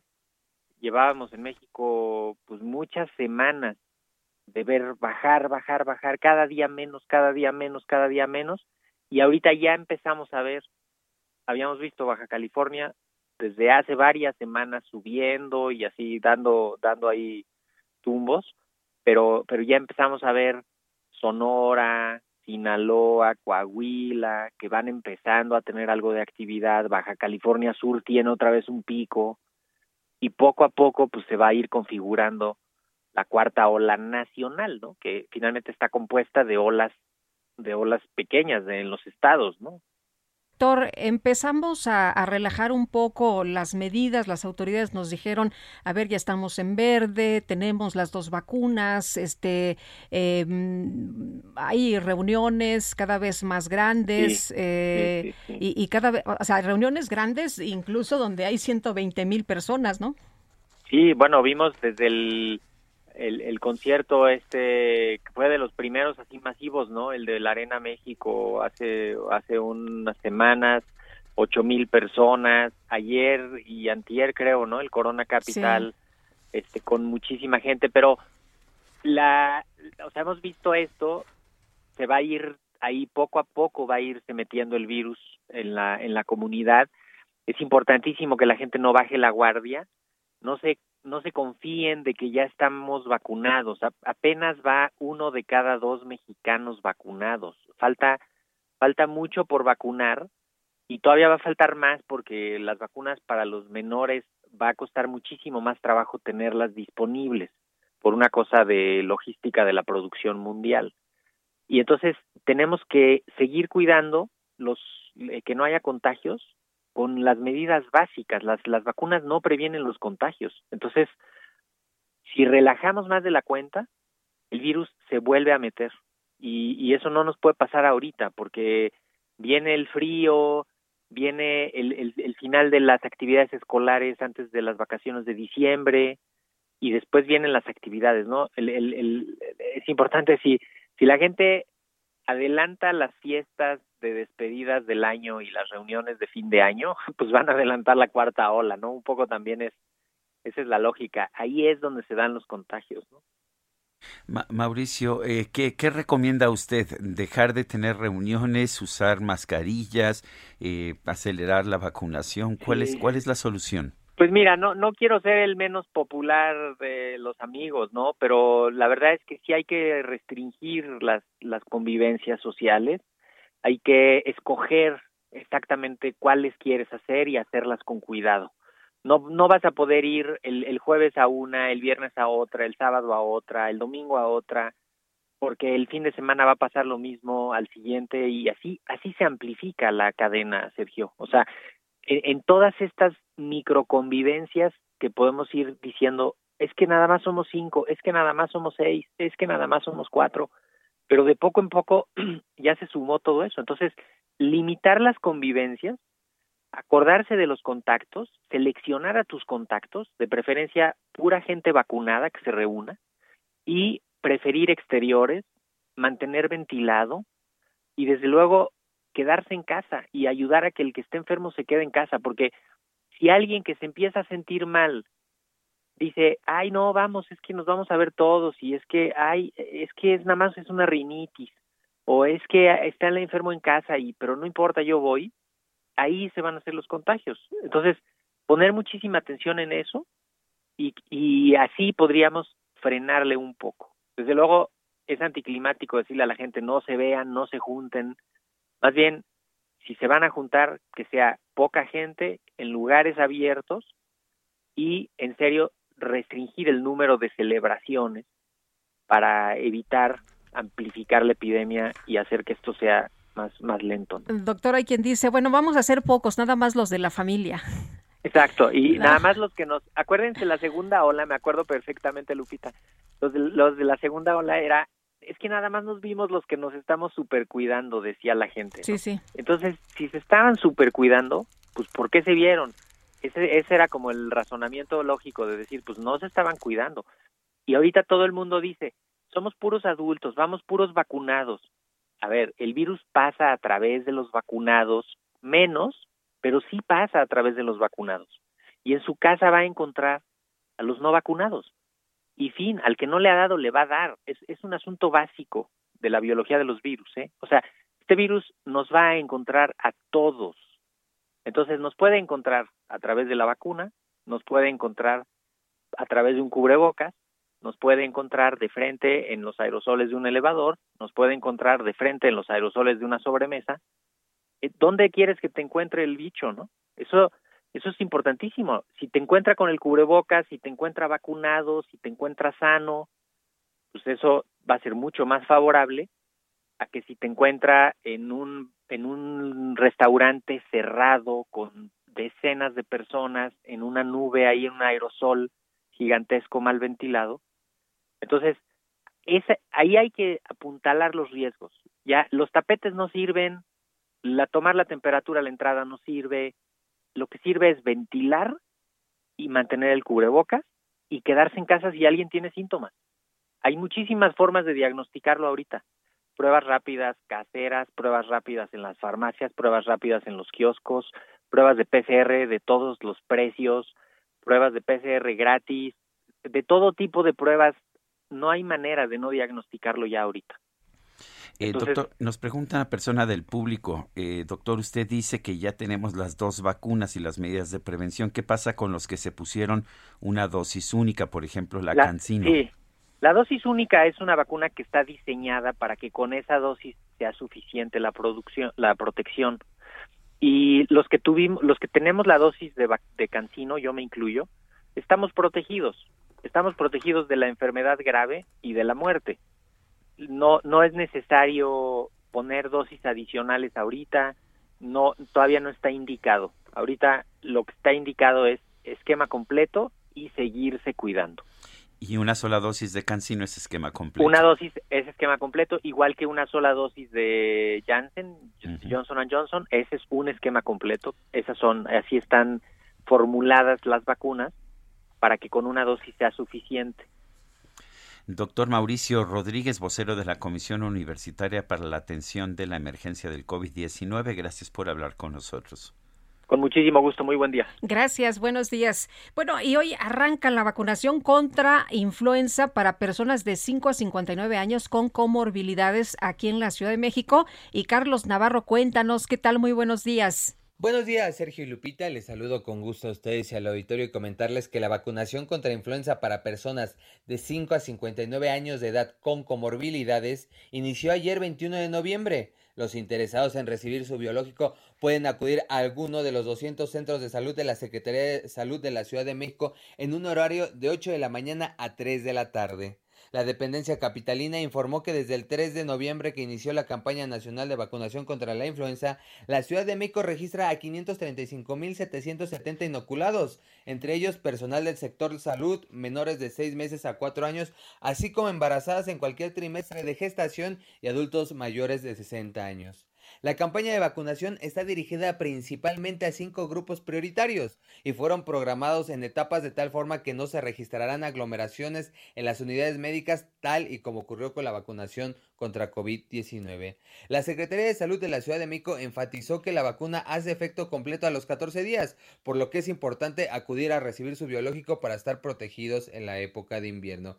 Y aunque la campaña concluye el 31 de marzo de 2022, se espera inocular a la mayor parte de los capitalinos de estos cinco grupos prioritarios antes de que concluya el 2021. Sergio Lupita, la información que les tengo. Muy bien, muchas gracias, Carlos. Son las 8 de la mañana con 20 minutos. El Químico Guerra con Sergio Sarmiento y Lupita Juárez. Químico Guerra, ¿qué nos tienes esta mañana adelante? Sergio Lupita, pues ya ven que hay toda una discusión acerca del litio, ¿verdad? El litio, este nuevo oro, el oro blanco, de, que se usa mucho en las baterías, sobre todo ahora con la electrificación de la movilidad, la movilidad eléctrica, pues va a aumentar muchísimo el número de baterías que se van a necesitar en el mundo y se piensa, ¿verdad?, que el litio es este mineral extraordinario. Eh, hay que verlo con objetividad, Sergio Lupita, y me voy a referir específicamente al caso de México, porque ya ven que el presidente mismo ha estado diciendo que el litio, desde luego, es para los mexicanos y que se va a crear una empresa eh, específica, ¿verdad?, una empresa del Estado para la eh, eh, el beneficio, ¿verdad? Y la explotación de litio, etcétera. Pues la realidad es que México no tiene muchas probabilidades en la cuestión de litio. Fíjense, hay tres tipos de presencia de litio en el, en el mundo. Los salares, o sea, eh, lagos salados, ¿verdad? Que quedaron eh, secos, eh, épocas geológicas. En el agua, en el agua de mar, por ejemplo, y en las arcillas. México tiene litio en arcillas. El menos rentable desde el punto de vista económico de los tres tipos que existen. El más rentable son los salares, como los que tiene Bolivia, Argentina, Chile, que ellos tienen el 60% por ciento de las reservas. Eh, Australia tiene también salares importantes, hay algunos cerca de Nevada en los Estados Unidos. México no tiene salares eh, en donde exista litio, todo lo tenemos en arcillas y se puede obtener desde luego y el beneficio de litio, pero es extremadamente caro comparado con los salares y la extracción del agua de mar, el litio que existe en el agua de mar. Así que nuestras posibilidades de participar, digamos, activamente y en una forma económicamente productiva en el mercado de litio mundial, pues son verdaderamente muy escasas, Sergio Lupita. Yo no le metería más eh, energía y dinero a esto, porque al final de cuentas va a pasar ¿No se acuerda, Sergio, de una empresa que se llamó Uramex? Claro, me acuerdo muy bien de uranio. Y de uranio, porque pues estábamos con la nucleoeléctrica y iba, y eh, fue exactamente la misma narrativa. ¿Te acuerdas, Sergio? No, el uranio es para los mexicanos y bueno, se creó una empresa Uramex grandes oficinas, luego computadoras, camionetas, escritorios, etcétera. Nunca nunca extrajeron un gramo de uranio ahí de Uramex y terminó siendo un elefante blanco que únicamente consumió una gran cantidad de dinero en burócratas que se dedicaban a pasar papeles de un escritorio al otro. El litiomex se me hace que va a ser, Sergio Lupita, lo mismo. No tiene gran viabilidad económica el litio en México. No veo para qué nos tendríamos que meter en eso teniendo tantísimos otros problemas y tantísimas otras oportunidades realmente en nuestro país, Sergio Lupita. Recuerdo, recuerdo a los comentaristas que decían que la mejor forma de erradicar el consumo de marihuana en México era tener una empresa estatal llamada Motamex con el monopolio de la marihuana y que con eso se acabaría la producción. claro. Lo mismo pasó con Proquidemex, ¿no? ¿Se acuerdas? Productos químicos vegetales mexicanos que iban a hacer el barbasco, eh, de donde se extrae, eh, digamos, la diosgenina para hacer la píldora anticonceptiva, ¿no? Entonces, como México en Tabasco tiene mucho barbasco, eh, se creó también eh, Proquidemex, grandes oficinas en la colonia del Valle, yo me acuerdo, yo visité con escritorios, camionetas, coches para los ejecutivos y se tronó totalmente la producción de Barbasco porque la alternativa fue la síntesis química de la diosgenina. Muy bien, gracias Químico Guerra.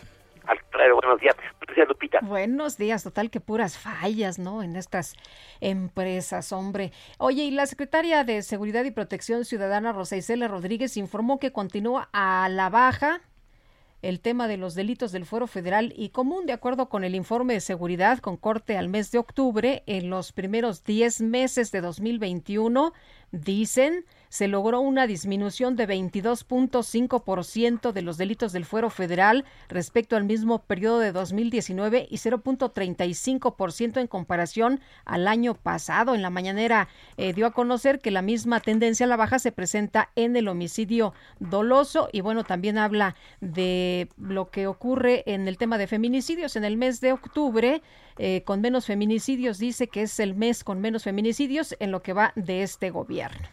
Son las 8 con 24. Regresamos en un momento más.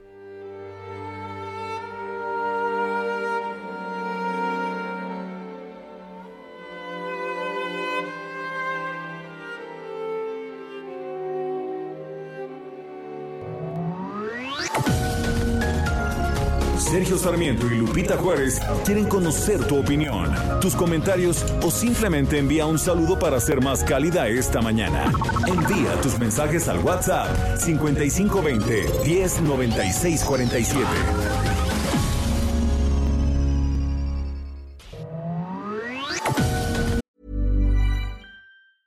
I'm Sandra, and I'm just the professional your small business was looking for. But you didn't hire me because you didn't use LinkedIn jobs. LinkedIn has professionals you can't find anywhere else, including those who aren't actively looking for a new job but might be open to the perfect role, like me. In a given month, over 70% of LinkedIn users don't visit other leading job sites. So if you're not looking on LinkedIn, you'll miss out on great candidates like Sandra. Start hiring professionals like a professional. Post your free job on linkedin.com/people today. Continuamos con Sergio Sarmiento y Lupita Juárez por El Heraldo Radio.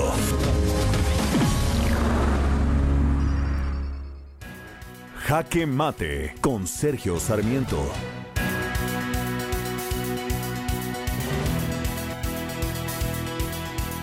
¿Se imaginas usted si el secretario de la Defensa en el sexenio de Enrique Peña Nieto hubiera dicho que había que mover a México como lo pedía el entonces gobierno de la República?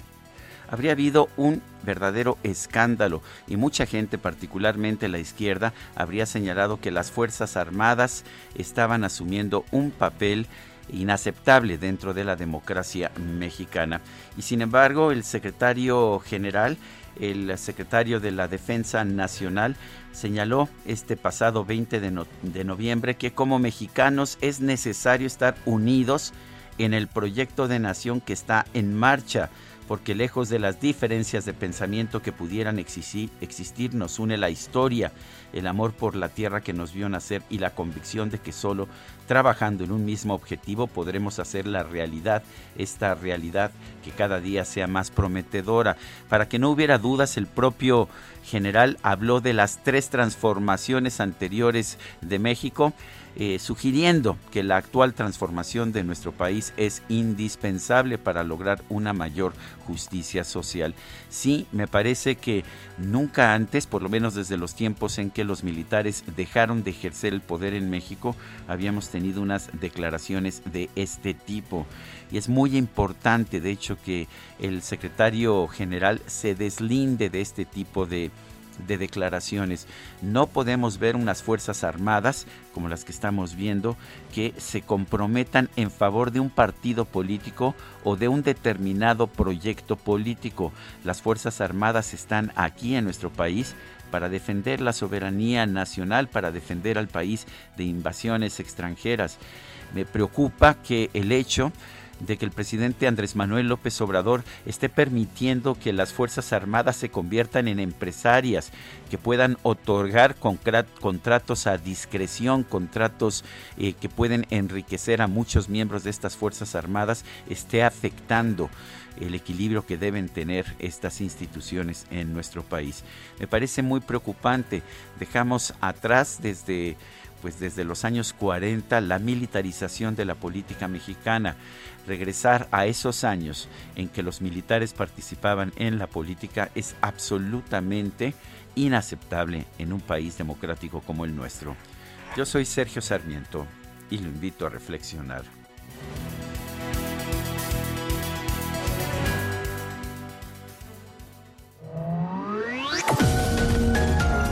Para Sergio Sarmiento tu opinión es importante. Escríbele a Twitter en arroba Sergio Sarmiento. En Soriana sabemos que es época de compartir. En todos los suéteres y sudaderas para toda la familia, compra uno y te llevas el segundo al 70% de descuento. Sí, suéteres y sudaderas al 70%. Soriana, la de todos los mexicanos. A noviembre 22, aplica restricciones. Aplica en Hiper y Super.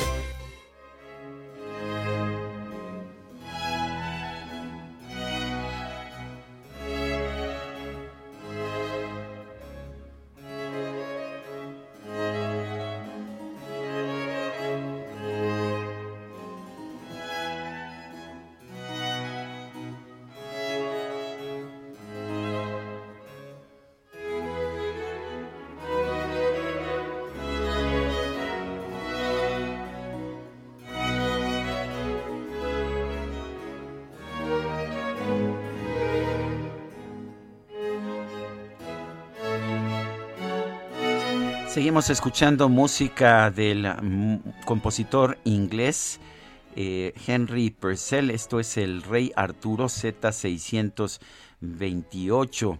Es el movimiento The British Worthy, los valientes británicos. Es un aire. Participan en la interpretación Mónica Huguet, Nancy Argenta y la la música la interpreta la Vancouver, la CBC Vancouver Orchestra, la orquesta de la CBC, la Canadian Broadcasting Corporation de Vancouver. El Rey Arturo es una semi-ópera de cinco actos. Eh, hay algunas partes cantadas, pero el resto de los cinco actos en realidad no son cantados, por eso se le conoce como una semi-ópera. Tenemos mensajes de nuestro público. Bueno, nos dice Mario Domínguez, Sergio Lupita, muy buen día, excelente inicio de semana. A ver, no entiendo si el ejército es tan honesto y es incorruptible. Eh, ¿Qué pasa con los contratos de 96 empresas fantasma y tlapalerías, que son los principales proveedores para el aeropuerto terminal central de Santa Lucía? Bueno, pues yo opino que está, que está muy mal. Es un poco como la estafa maestra, como la ley obliga a licitar los contratos, pero si se entregan a una universidad pública resulta que ya no se tienen que limitar. Eso es lo que provocó el desfalco de la estafa maestra. Pero lo mismo estamos viendo aquí, se le entregan o la, el ejército entrega los contratos a quien quiere y ya no hay que licitar y ya no hay de que... De manera directa ellos eligen, ellos escogen. Pues muy mal, me parece absolutamente mal. Bueno, son las son las 8 de la mañana. mensaje tenemos por ahí. Tenemos otro mensaje. A ver, Abraham Olmos nos dice, les mando saludos, quiero reportar un choque en 100 metros a la altura del metro Politécnico que está afectando la circulación rumbo a la raza.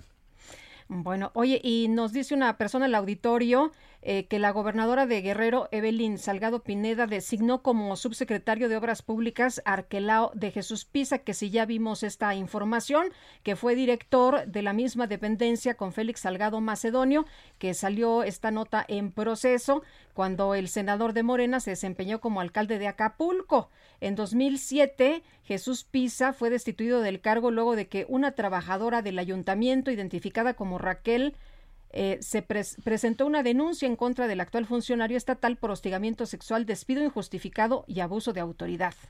También de último momento se acaba de anunciar en los Estados Unidos que el presidente Joe Biden va a nominar, a renominar a Jerome Powell para un segundo periodo como presidente de la Reserva Federal, el Banco Central de los Estados Unidos. Había mucha especulación en torno de que Biden quitaría a Jerome Powell, que fue una designación de Donald Trump. Son las 8 con 37 minutos. En Soriana, la Navidad es de todos. Aprovecha que en todos los yogurts marca Yoplait, Danone, Oikos, Activia y Vitalínea, compra uno y el segundo al 50% de descuento. Soriana, la de todos los mexicanos. A noviembre 22, aplican restricciones, excepto Danonino y Silk. Válido en Hiper y Super. Bueno, y ya está listo Jorge Ramos, periodista de La Silla Rota, para hablarnos de los especiales precisamente de La Silla Rota. Y Jorge, muchas felicidades por estos 11 años. Lupita, ¿qué tal? Muy buenos días. Sergio Auditorio, pues sí, muchas gracias. 11 años cumplió este sábado La Silla Rota y bueno, pues eh, un año muy bueno, eh, premiados internacionalmente. El viernes un premio en, en Veracruz. En fin, sí estamos, estamos de mantener largos. Muchísimas gracias.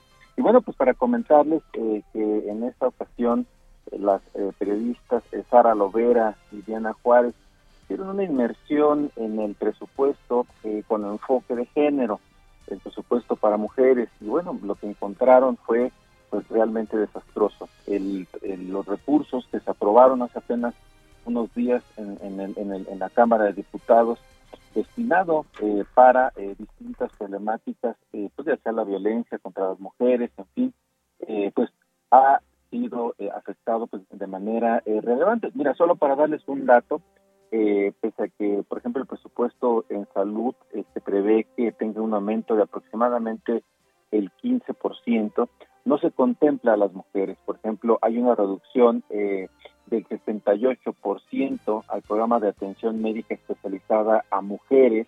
Y también hay otro dato interesante que se refleja en este reportaje. Por ejemplo, en el cáncer de pulmón hay una reducción en su presupuesto del 8.1%. ¿Y por qué es importante esto? Bueno, pues porque nos dicen los expertos que hay muchas mujeres dedicadas al hogar que utilizan estufas de leña para cocinar o calentar sus hogares. Por lo tanto, esta es una enfermedad, cáncer de pulmón, que afecta mucho a las mujeres. Y bueno, así, así hacemos una descripción de cómo pues en muchos ámbitos, en muchos rubros, el presupuesto con enfoque de género pues fue severamente lastimado en este presupuesto para el año 2022, Lupita. Ocupante, sin duda, tendremos que leer este especial de la silla rota. Muchas gracias, Jorge. Muy buenos días, Lupita. Buenos días, Sergio y auditorio. Igualmente, buenos días. Bueno, son las 8 con 39 minutos. Heraldo Media Group es tu ruta en las elecciones de México. Mantenemos nuestro compromiso informativo contigo con la más completa cobertura de noticias en televisión, radio, prensa escrita y digital, siempre presentes en la ruta hacia el futuro del país. Ruta 2022, la ruta hacia las elecciones. Bueno, y en esta ruta a las elecciones empezamos a ver que pues Morena arranca en la delantera, claramente en la delantera en casi todos los estados.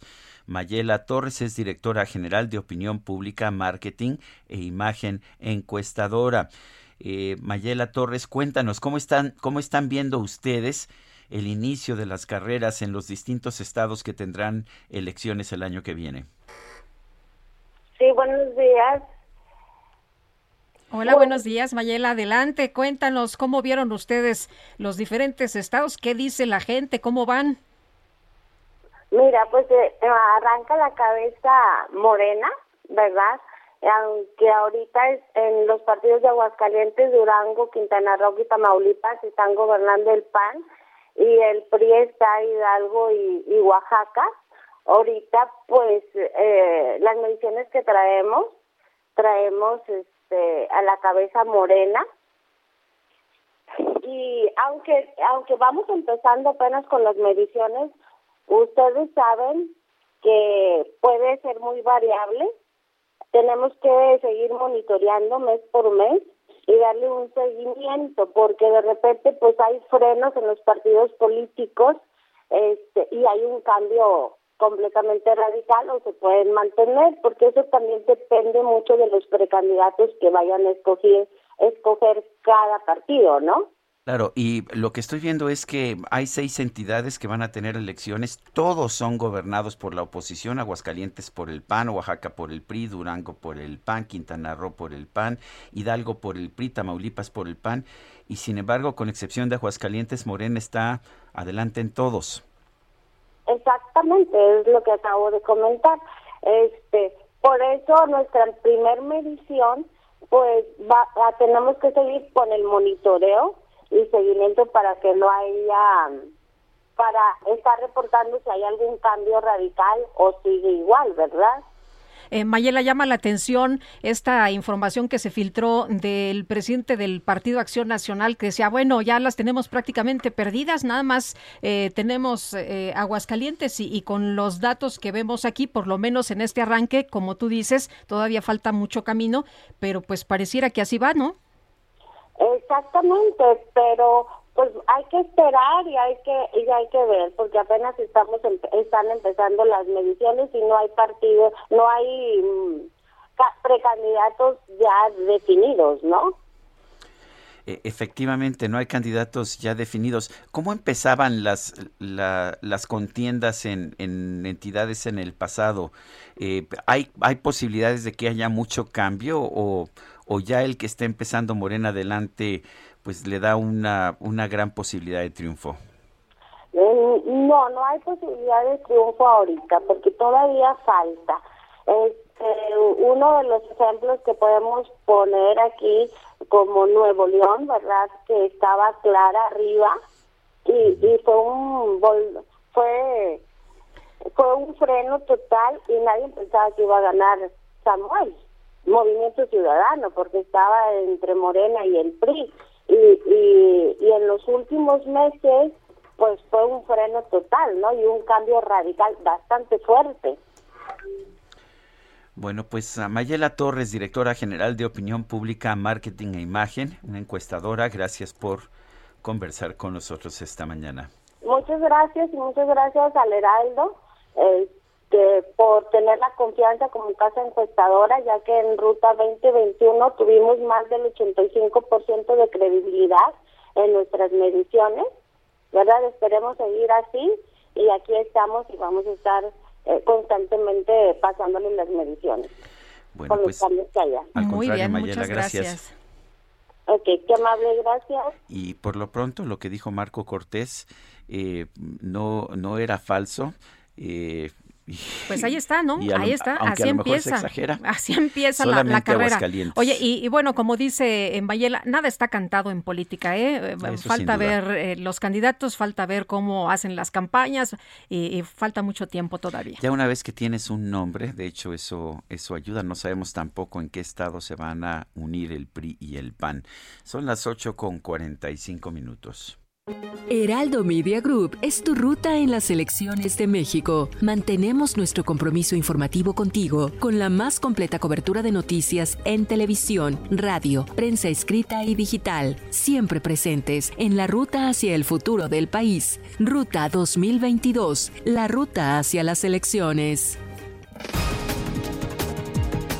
Son las 8 con 45 minutos desde Palacio Nacional. El presidente López Obrador aseguró que durante la novena cumbre de líderes de América del Norte no surgieron diferencias con los gobiernos de Estados Unidos y Canadá.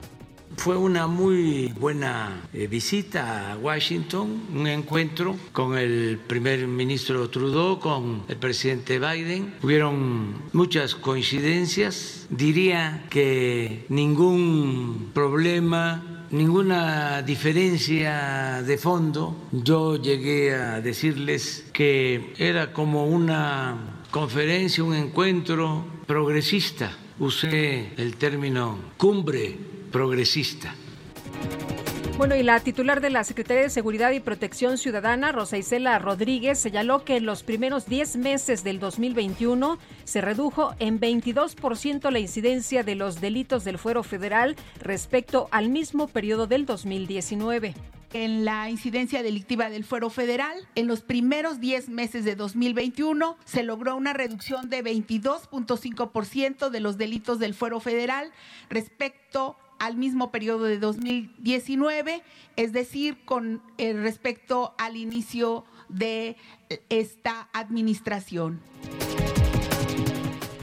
El presidente de Venezuela, Nicolás Maduro, anunció que por lo pronto no se van a reanudar las mesas de diálogo con la oposición en México, ya que no están dadas las condiciones. Y por otra parte, el gobierno de Nicaragua anunció que ya puso en marcha el proceso para dejar la Organización de Estados Americanos luego de las fuertes críticas de este organismo contra las elecciones presidenciales en ese país, pues no, no les gusta la crítica. Mate esta botella conmigo y en el último trago nos vamos. Quiero ver a qué sabe tu olvido.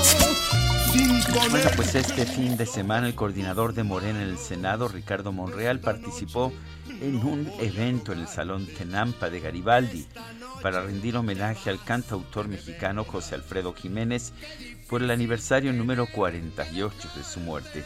En redes sociales se hizo viral un video que muestra al legislador cantando con los hijos y nietos de José Alfredo.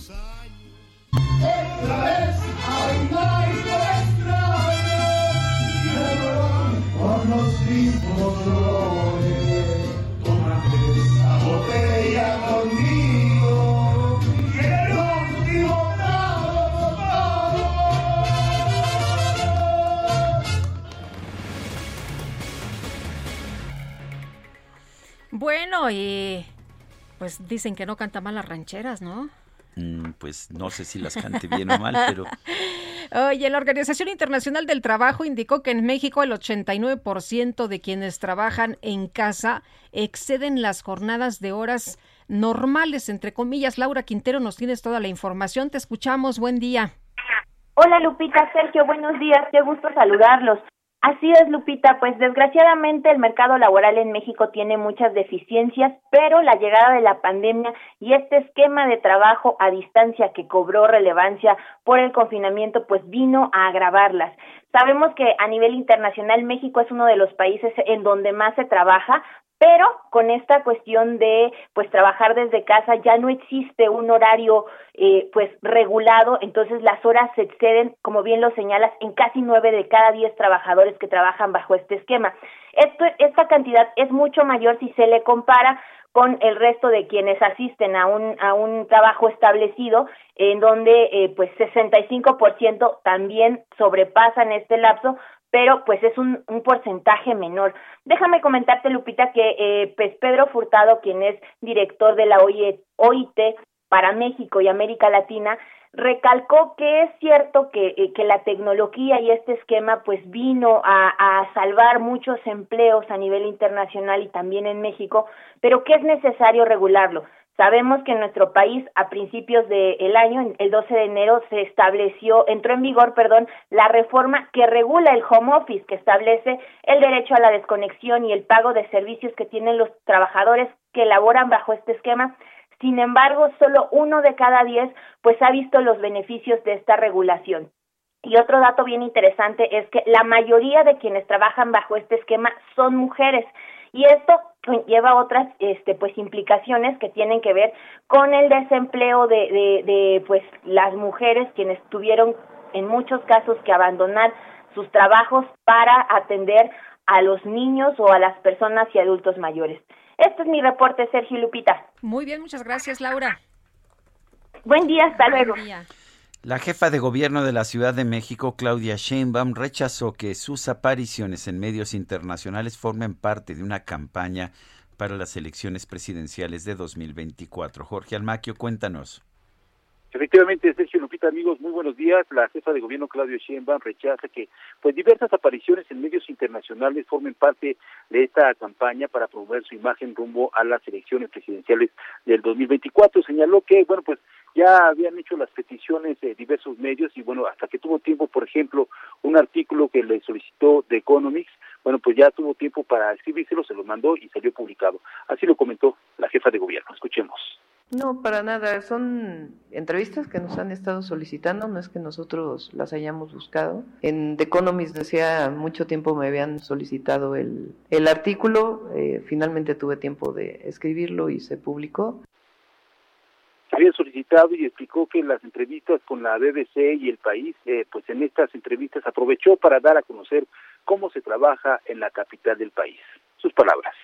La BBC estuvo en México y entrevistó a mucha gente, entre otras pues fui la alguna de las que se entrevistó y en el caso del país también nos habían estado buscando y finalmente como vienen además los tres años que se cumplen del gobierno de la ciudad pues decidimos aceptar esta entrevista, pero no tiene nada que ver con, con otra cosa, sino sencillamente pues con comunicar lo que estamos haciendo en el gobierno de la ciudad. Shane Pardo también negó que se haya pagado por aparecer en estos medios internacionales, dijo que sería una cosa que nunca haría, mucho menos para que pues se publicitara su imagen como se ha señalado en diversos eh, sectores de la capital del país. En la entrevista de El País, titulada Claudia Sheinbaum y el futuro de México, como aparece en la portada, pues se menciona a la mandataria capitalina como la inquilina de uno de los edificios que cobijan al Zócalo capitalino y que busca también en tres años estar en Palacio Nacional. Sergio Lupita, amigos, el reporte que les tengo. Jorge Almaquio, muchísimas gracias. Buen día, hasta luego. Bueno, son vale la pena señalar a propósito que al país nadie le dicta y nadie le puede comprar una, una portada en el país semanal. Eh, me queda muy claro que, que Claudia Sheinbaum, Marcelo Ebrard, en particular también Ricardo Monreal, van a ser cada vez más objeto de atención, no solamente nacional, sino internacional. Digo, nosotros la entrevistaríamos todos los días si nos, si nos aceptara. ¿Por qué? Pues porque pues nos interesa conocer los puntos de vista de quienes eh, pueden ser candidatos a la presidencia de la República en 2024.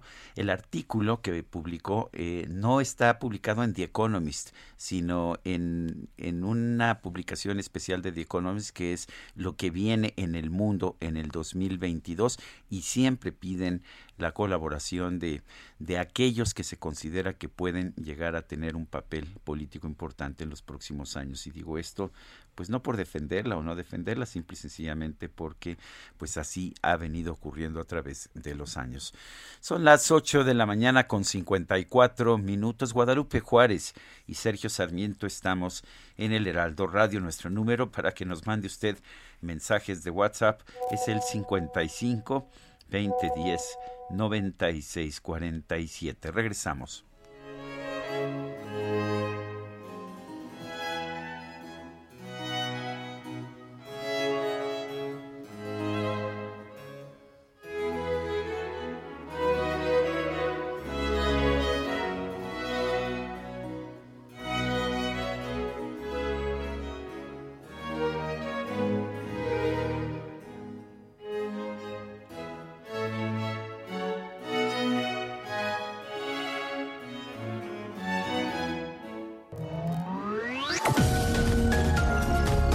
Sarmiento y Lupita Juárez quieren conocer tu opinión, tus comentarios o simplemente envía un saludo para ser más cálida esta mañana.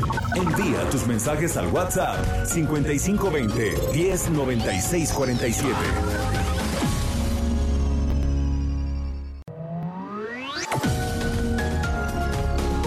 Continuamos con Sergio Sarmiento y Lupita Juárez por El Heraldo Radio.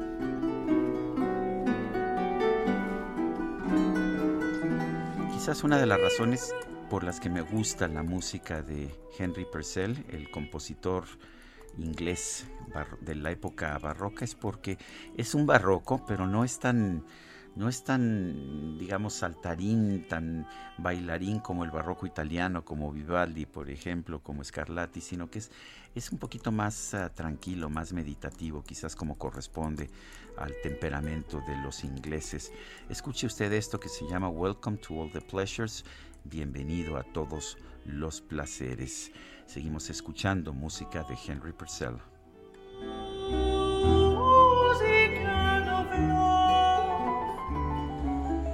Pues música que se deja disfrutar, por supuesto. Oye, nos dice una persona el auditorio, Raúl Gutiérrez, Lupita y Sergio, la ley del ejército prohíbe el tipo de declaraciones que hizo el secretario de la Defensa, una violación más a las leyes. Dice otra persona, bendito día desde Ixtapaluca, Sánchez Barrios. Saludos a todos los del Heraldo Radio. Y respecto a los pobres que apoyan al presidente, eh, sin, dice, si son los pobres de razonamiento, de libertad, entendimiento de ser comprados por unas dádivas, de no ver más allá de lo que nos quieren militarizar y que seremos si seguimos un país de un dictador. Yo también soy pobre, trabajo de jardinero y no dejo que mi pensamiento sea pobre. Para mi patria, saludos, Sánchez Barón. Eh, buenos días, nos dice Luisa, pues qué tragedia para México, demuestra que la ignorancia y la miseria es lo que predomina y no tenemos remedio. Son las nueve de la mañana con dos minutos. ¡Acá! ¡Mandamos nosotros! La micro deportiva. Show me a piece of your heart, a piece of your love. I'm calling you up to get down, down, down. The way that we touch is never enough. Muy buena la música de la micro deportiva para empezar la mañana. Julio Romero, ¿cómo te va? Buenos días. Muy bien, Sergio, Lupita, muy buenos días. Qué placer saludarles. Efectivamente, arrancando la semana con el pie derecho en esta micro deportiva y aventando lámina, lámina informativa. Vámonos porque quedó lista la liguilla por el título en el torneo Grita México del fútbol mexicano después de los duelos de repechaje de este fin de semana. Por lo pronto los resultados, el Santos Laguna no tuvo problemas, venció 2 por 0 al San Luis en un muy buen juego que se definió hasta los penalties. El equipo de la Franja del Puebla ha eliminado a las Chivas. Los 90 minutos reglamentarios terminaron empatados a dos goles allá en el Estadio Cuauhtémoc. Y el Puebla, el Puebla en penalties venció 6 por 5 al conjunto del rebaño sagrado que en tres ocasiones tuvo la ventaja y la dejó escapar frente a estos poblanos que la verdad gustan, gustan mucho. Mientras tanto, el día de ayer en el estadio Nemesio 10, los Pumas, los Pumas de la universidad dan la sorpresa y sorprenden a los Diablos Rojos dos goles por uno. Por lo pronto, Andrés Lilini, técnico del conjunto de Pumas, le dio todo el crédito a sus jugadores por esta victoria y el boleto a la liguilla.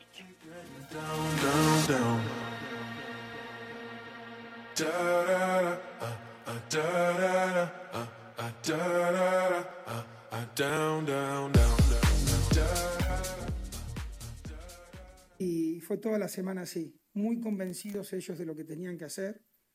Me hacen caso, no es fácil hacerlos correr a los 11 que, están continuamente en el campo de juego, me entienden, lo comprenden, sabemos que si no lo hacemos todo con un esfuerzo más no nos alcanza. Y bueno, logramos el objetivo primario, que era entrar a la liguilla, solamente primario. Ahora es partido a partido, pero me siento muy honrado de poder dirigirlos a ellos.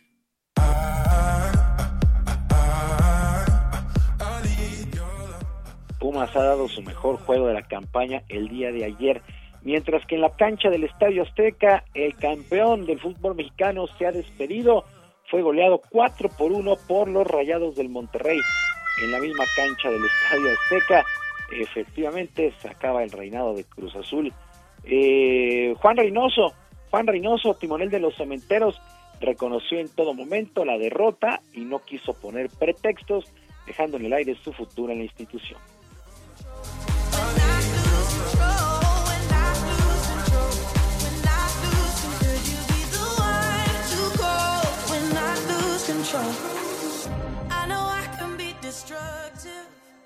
Pero como siempre digo, eh, nuestro trabajo habla por, por sí solo.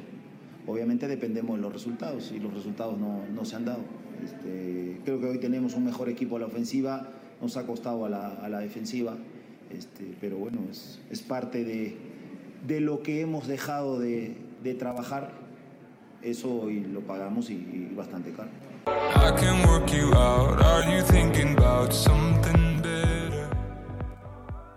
Pues así las cosas con Cruz Azul, que fue goleado ayer por la noche en el Coloso de Santa Úrsula. Y entonces, ¿cómo queda la liguilla? Pues enfrentamientos de lujo. América estará enfrentando a los Pumas de la Universidad. El equipo de los Esmeraldas de León se medirá a la Franja del Puebla. Los Tigres de la U de Nuevo León contra el Santos Laguna y los rojinegros del Atlas estarán enfrentando a los Rayados del Monterrey. Por cierto, Javier Aguirre, entrenador de los Rayados, respeta mucho al rival en turno y espera tener a su equipo al 100% y completo para este compromiso.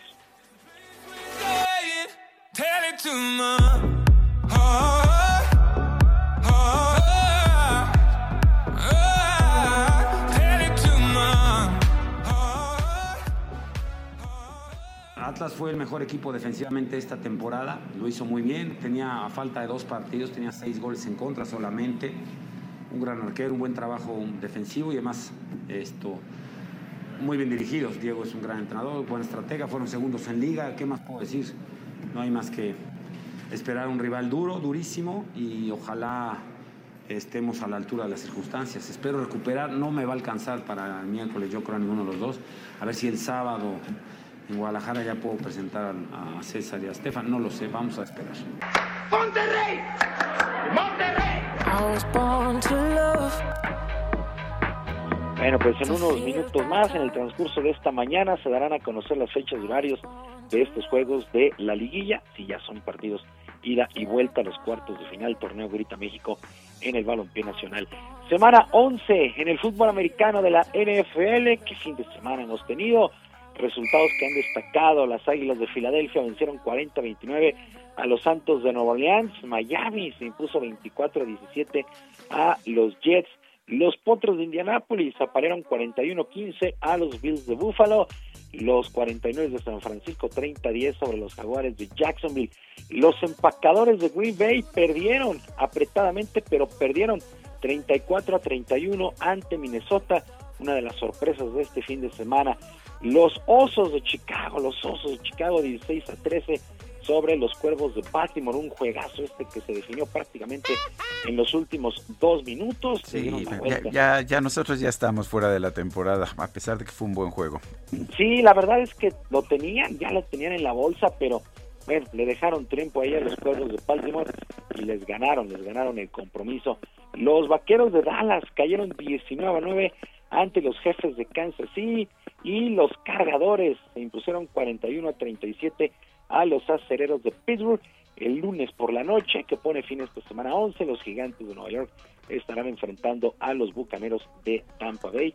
Ya entramos a la recta final se puede decir de esta campaña en la NFL en información del tenis el alemán Alexander Zverev se coronó en el torneo de maestros que en esta ocasión se disputó en Turín allá en Italia, las ocho mejores raquetas de la ATP estuvieron presentes allá en Italia y Alexander Zverev, triunfo categórico, doble 6-4 sobre el ruso Daniel Medvedev. Con este resultado, pues fueron seis títulos, o han sido seis títulos de Zverev en este, en este 2021, incluso el oro olímpico que consiguió en los en Tokio 2020. Así es que muy, muy buen año para el alemán Alexander Zverev, campeón de este torneo de maestros. Mientras tanto, en la Fórmula 1 se llevó a cabo el Gran Premio de Qatar, fecha 20 de la campaña, y se puso la cosa buenísima porque el británico Lewis Hamilton de Mercedes se llevó este Gran Premio de Qatar por delante del holandés Max Verstappen de Red Bull, mientras que Fernando Alonso, este veteranazo Fernando Alonso, que está de regreso en la máxima categoría con su Alpine Renault, se quedó con el tercer lugar Sergio Pérez de Red Bull, el Checo Pérez, el tapatío, en el cuarto sitio fue calificado como el piloto de la carrera, pero no, no pudo subirse al podio. Bueno, se apretó todo el asunto porque en la tabla de, eh, pilotos, Max Verstappen es líder con 351.5 puntos, Lewis Hamilton tiene 343.5 unidades, Valtteri Bottas 203 puntos y Sergio Pérez es cuarto con 190 unidades. En la tabla de constructores, pues no hay más, el campeonato quedará entre Mercedes o Red Bull, 546.5 puntos de Mercedes, 541.5 puntos de Red Bull. Todo se va a definir en las últimas dos carreras que le restan a la temporada. Y la potosina Paola Longoria logró su título 111 en la gira del racquetball profesional femenil al ganar el Turkey Shoot 2021 allá en Illinois en esta gira del racquetball profesional. Bueno, en la final enfrentó en duelo de mexicanas a Alexandra Herrera y los parciales 13-15, 15-3 y 11-9 Así es que felicidades a Paola Longoria, una de las deportistas más dominantes de su deporte, pues es justamente Paola Longoria. Y ya para despedirnos, el Comité Olímpico Internacional informó que la tenista china Joy Peng está sana y salva, aunque pidió que se respete su vida privada. El organismo informó que tuvieron una videollamada de 30 minutos aproximadamente, pero no se resuelve ni su estado ni su ubicación aunque la llamada ha tranquilizado un poco al mundo deportivo. Shuai Peng tiene 35 años, hay que recordarlo, acusó al ex primer ministro Shang Gaoli de abuso sexual a inicios de noviembre. La publicación desapareció muy pronto, lo mismo que ella, pero por lo pronto ya tuvo comunicación con el Comité Olímpico Internacional. No se sabe en qué condiciones está, no se sabe en dónde, pero pues ya se tuvo comunicación con esta tenista eh, Peng con el Comité Olímpico Internacional. Sergio Lupita, amigos del auditorio, la información deportiva este lunes, que es una gran semana para todos. Yo les recuerdo nuestras vías de comunicación en Twitter, estoy en arroba jromerohb, en arroba jromerohb, además de nuestro canal de YouTube, Barrio Deportivo, Barrio Deportivo en YouTube de lunes a viernes a las 7 de la noche con diversión y mucha, mucha información deportiva. Yo les deseo una extraordinaria semana y les mando un abrazo a la distancia. Muy bien, gracias Julio Romero. Muy buen día para todos.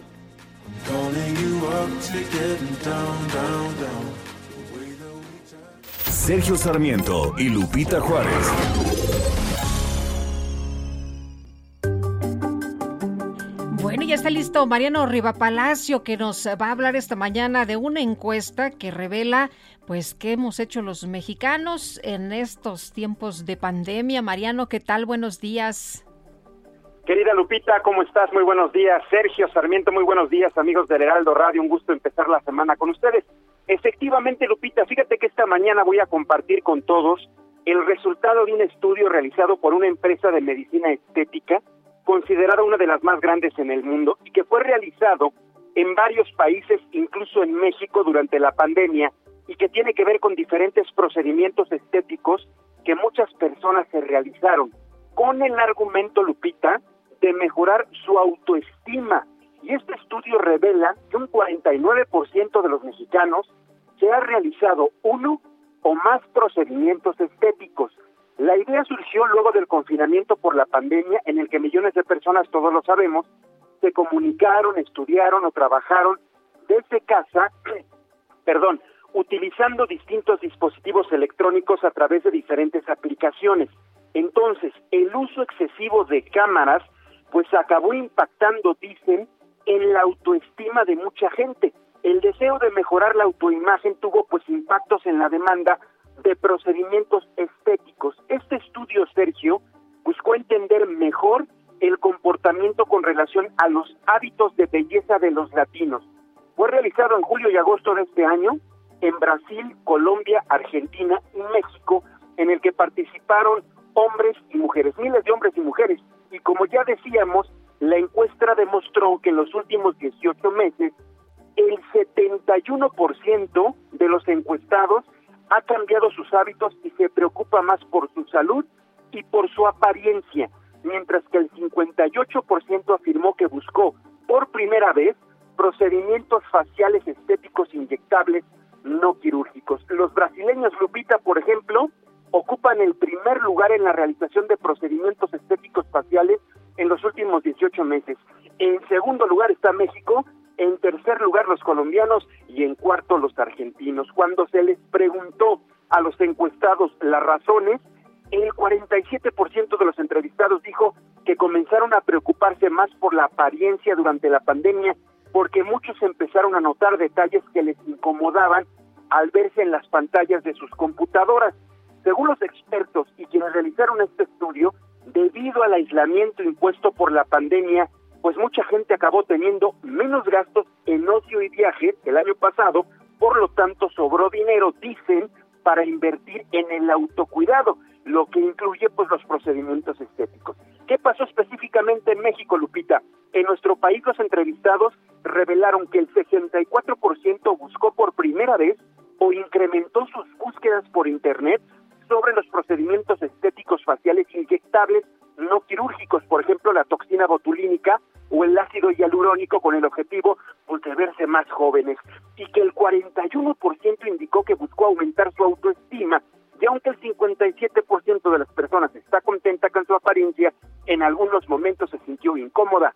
Y un un dato interesante más, Sergio Lupita, ya para culminar, los hombres, los hombres entrevistados revelaron que el 68% consideró que los procedimientos estéticos pueden cambiar totalmente su confianza, así como su autoestima y cómo una persona se proyecta hacia el mundo, por lo que incrementaron sus búsquedas en Internet para saber más de los procedimientos y clínicas para realizarlos. Así que Sergio Lupita y amigos del Heraldo Radio, la pandemia trajo también este tipo de acciones por parte de un público muy amplio, preocupado por su apariencia física. Así que, pues Sergio Lupita, interesante lo que la gente buscó en internet, en las redes sociales. Aprovecho mis redes sociales rapidísimo, Twitter, arroba JM Rivapalacio, ahí estamos directamente para atender cualquier información. Sergio Lupita, los datos de este estudio aquí en Bienestar.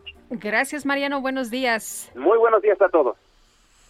Son las 9 de la mañana con 18 minutos. La Secretaría de Cultura del Gobierno Federal lanzó un cuestionamiento a la empresa Levi's, la empresa de pantalones vaqueros, por usar diseños de indígenas mexicanos en sus prendas, sin contar con autorización ni haber retribuido por los derechos de autor a la comunidad de donde son originarios.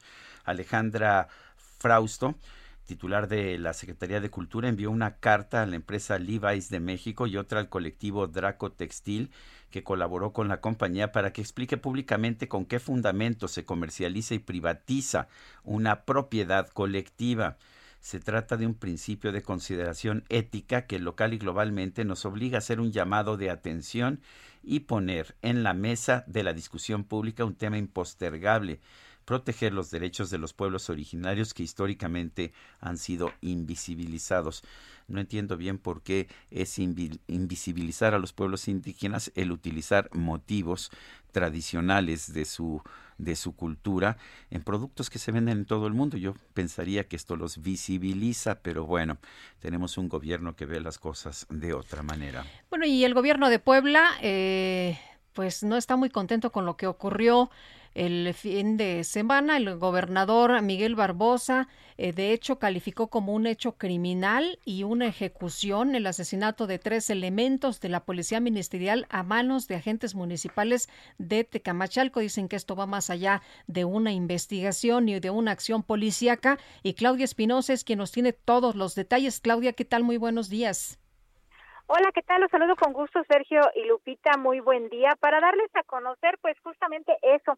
Ayer el gobernador Miguel Barbosa, en el homenaje que se rindió a estos tres agentes ministeriales que murieron en el municipio de Tecamachaco el fin de semana a manos de policías municipales de esa zona, pues dijo que esta ejecución no quedará sin el castigo pertinente, que se continúan las investigaciones a cargo de la Fiscalía General del Estado. Hay que mencionar que, bueno, hasta el momento el gobierno ha confirmado que no ha tomado la seguridad pública del municipio, que finalmente únicamente se ha intensificado el patrullaje normal a cargo de la Policía Estatal. Las oficinas de la Presidencia Municipal y del C5 en esa región permanecen eh, pues custodiadas por elementos de la Fiscalía General como parte de las investigaciones que se siguen y se está pues determinando cuál es la situación legal de los elementos.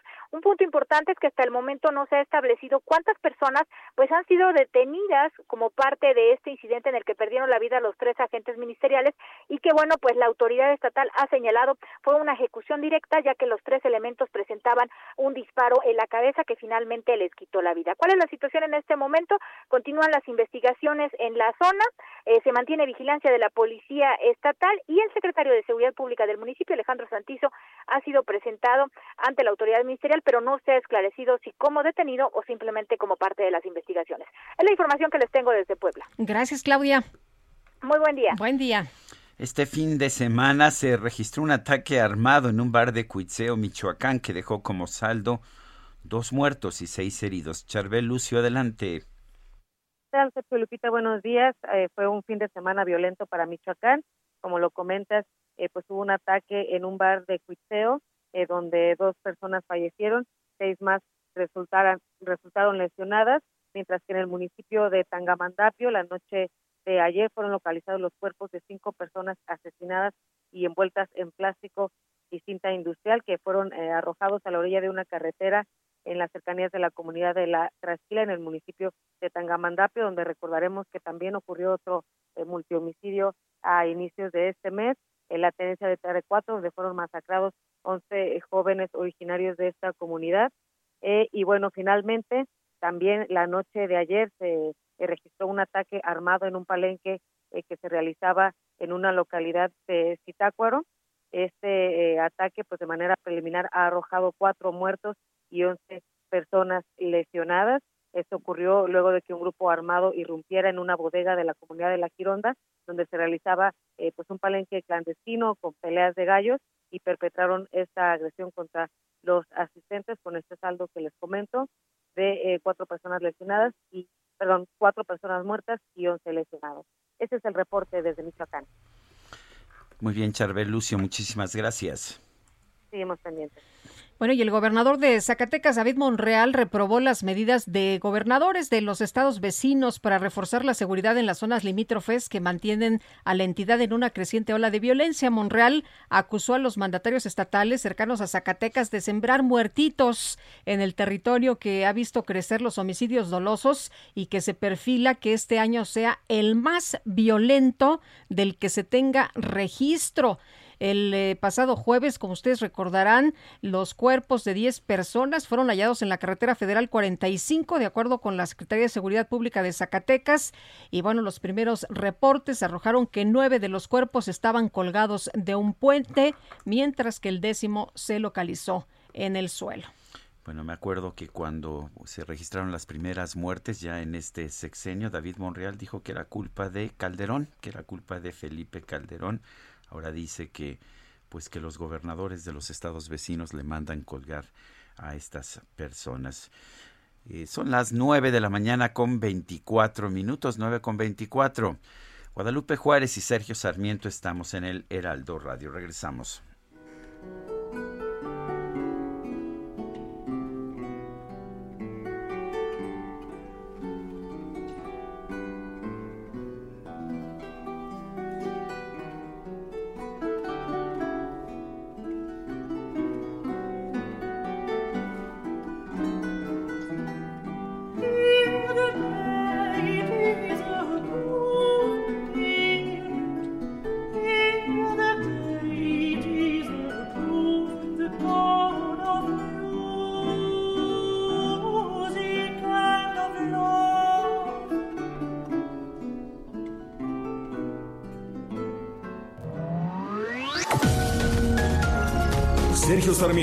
Lupita Juárez quieren conocer tu opinión, tus comentarios o simplemente envía un saludo para ser más cálida esta mañana. Envía tus mensajes al WhatsApp 5520 109647. Heraldo Radio, la HCL se comparte, se ve y ahora también se escucha. Continuamos con Sergio Sarmiento y Lupita Juárez por El Heraldo Radio.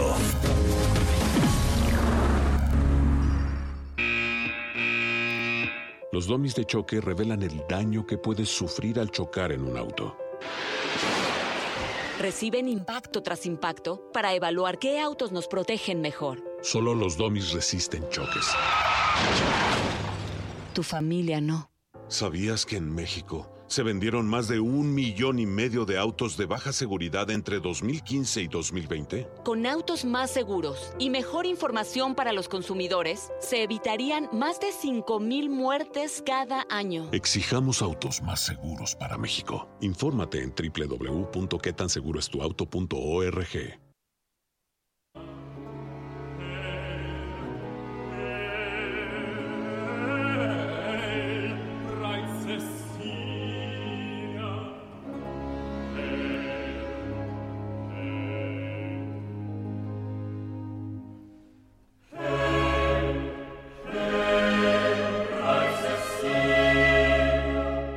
escuchando música del compositor inglés eh, Henry Purcell. Esto se llama Hail Bright Cecilia, eh, Salve Brillante Cecilia, y se refiere a Santa Cecilia, la patrona de los músicos.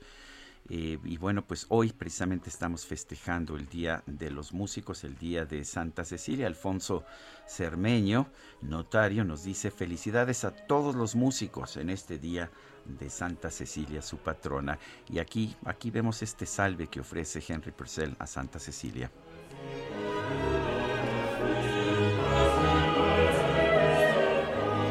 Seguimos con los mensajes y también felicitaciones a la Sociedad de Autores y Compositores. Oye, dice Berenice, hola, hermoso día para todos, me encanta esta radiodifusora, es la mejor, más objetiva, muchas felicidades, muchísimas gracias, Berenice. Luis Mendieta, felicidades por su programa, Lupita y Sergio, completamente de acuerdo y felicitaciones por su jaque mate. Dice Chelina, Sergio Lupita, buen día, por favor, sin orientación si orientación me rechazaron mi acta de nacimiento en la Secretaría de Relaciones Exteriores para tramitar mi pasaporte porque no indica en qué alcaldía nací. Estoy de vuelta eh, de Arcos de Belém y me indican que eso es una corrección de acta y que eso tarda 45 días porque en las indicaciones para tramitar el pasaporte no indica qué condiciones debe contener el acta de nacimiento. De verdad no saben ¿Qué pérdida de tiempo implica esa omisión? Muchas gracias. Pues cada vez vivimos en un país más burocrático, me temo. Y lo vemos, la verdad es que lo estamos viendo por todos lados. Nos pasamos más tiempo resolviendo problemas burocráticos que trabajando. Son las 9 de la mañana con 33 minutos. Vamos con Mónica Reyes, nos tiene información. Adelante, Mónica. Gracias, Sergio Sarmiento, Lupita Juárez, amigos. ¿Cómo están? Muy buenos días. ¿Tienen una hipoteca? Cambia a Citibanamex, porque además de mejorar tus condiciones de crédito con mensualidades fijas y avalúo gratis, podrás gozar de dinero extra para hacer eso que tanto has querido. Comprar ese mueble que hace falta, invertir en tu negocio, cualquier cosa es posible con tu casa y Citibanamex de tu lado. Cambia tu hipoteca, obtén liquidez adicional y empieza a disfrutar de sus beneficios. Acércate a una sucursal para saber cómo. Conoce requisitos en www.citibanamex.com diagonal Regresamos con ustedes, Sergio y Lupita. Gracias. Gracias a ti, Mónica Reyes. Bueno, pues se llevaron a cabo las elecciones para elegir al nuevo presidente y renovar la Cámara de Diputados y, eh, Diputados y Diputados allá en Chile y también parte del Senado y los consejeros regionales. José Carreño, editor de la sección Orbe en el Heraldo de México. Qué gusto saludarte esta mañana. ¿Cómo ves esto que ha ocurrido por allá en Chile, estas elecciones? Y bueno, hay quienes dicen que pues preocupa que llegue el ultraderechismo de nueva cuenta. Pues mira, eh, hasta ahorita por lo menos parece haber seguido el, el, digamos el, el, argumento planeado no después se esperaba que Cas que José Antonio Castel de ultraderechista con una al frente de una coalición de partidos eh, conservadores y, cristianos cristianos eh, llegara fuera el primer lugar en, en por lo menos en este primer voto y que el izquierdista Gabriel Boric, también al frente de una coalición de izquierda, pues uh, quedara en segundo lugar y que ahora vayan, tengan que ir a un balotaje, a una segunda votación para ah, el 19 de diciembre, porque ninguno logró el 50% mínimo necesario para declararse presidente en una primera vuelta. Ahora, de acuerdo con todo lo que se esperaba, se cumplió y se van el 19 de diciembre a una segunda votación en la que se espera si es que eh, sigue este digamos este tipo de previsibilidad que hasta ahora ha ocurrido se espera que Boric el hombre de izquierda sea el ganador en las elecciones esto es Es, eh, eso es tal como se están planteando las cosas ahora, tal como se plantearon desde antes. Obviamente hay mucho, falta mucho que decir en todo esto, porque al recomponerse las coaliciones, al recomponerse los votos, pues eh, nadie tiene muy claro cómo se van a dirigir bien a bien los eh, casi pues casi 40% de los votos de los votantes que no sufragaron a favor de uno o de otro. Es decir, eh, Cast, por ejemplo, un hombre de 55 años, obtuvo 27, casi 28% de los votantes, en tanto que Boric, de, que tiene 35, obtuvo casi 26. O sea que tienes ahí más de 40% de, de un universo de 40% de posibles votantes que pueden inclinarse a cualquier lado. Ya de, algunos medios recordaban las diferencias, el, señalaban, por ejemplo, que Cast podría ser el hombre más de derecha desde la dictadura de Pinochet en, y que Boric podría ser el hombre de más izquierda desde el gobierno de Salvador Allende que Pinochet derrotó, derrocó en 1973. Eso es triste, ¿no, Pepe? Porque ya Chile nos había mostrado cuáles son las virtudes de tener una moderación en la política. Eso desde que salió del poder Augusto Pinochet. Pues sí, es, es un poco triste, es, pero también hay que recordar, Sergio, y, creo y creo que tú lo, lo, recordaste en algún momento, que Chile es literalmente un país de bloques, un país, un bloque uh, conservador o, ultra, ultraconservador, un bloque de izquierda y un bloque de centro. En, los años de Allende Pinochet, el bloque de derecha logró asustar, digamos, a crear suficiente preocupación en el bloque del centro como para que el bloque del centro le quitara apoyo a, a Allende y propició esto un golpe de Estado. Ese mismo bloque de centro se hartó en su momento de los excesos de Pinochet y electoralmente, digamos, se corrió a la izquierda para sacar a Pinochet del poder. Ahora, este mismo, este, no sé en qué medida pueden estar todavía estos mismos bloques delineados y en qué medida la verdad es que el, señor Castro ofrece una derecha de una, una, imagen de una derecha trumpista terrible que nadie sabe exactamente si, qué tanto éxito va a tener y si solo van a votar por él aquellos de sus uh, de la gente que está más de acuerdo con él. Tiene una agenda conservadoramente social una agenda social eh, que, es antiaborto anti uh, LGBT etcétera etcétera que no que no corresponde ya a un Chile moderno ni a un mundo moderno pero que está ahí y ese grupo es el que trata de regresar al poder. Eso es lo que ofrece a la izquierda o al a los partidarios de Boric la esperanza de que pueden conquistar ese una la mayor parte de ese 40% de votantes que pues están tratando Chile como todos los, países latinoamericanos está tratando de mantenerse en el mundo de, mundo moderno pero pues Pepe rápidamente Venezuela cómo fueron los resultados eh, cuál fue la participación mira la eh, mira los, los resultados lo que tenemos es hasta, hasta, este momento. Fue hubo una gran abstención, de hecho, este, eh, pero también un gran triunfo para el para el partido oficialista, ¿no? Esto es, estamos hablando de que tuvo 23 eh, de que de las 23 gobernaturas del país, dos las obtuvo la oposición, que es y uh, perdón, tres obtuvo las en, los estados de Zulia, Nueva Esparta, Cojedes y el partido de Maduro, el Partido Socialista, que obtendrían los demás, esto es 20 de 23, más la alcaldía de Caracas, que es la más importante del país.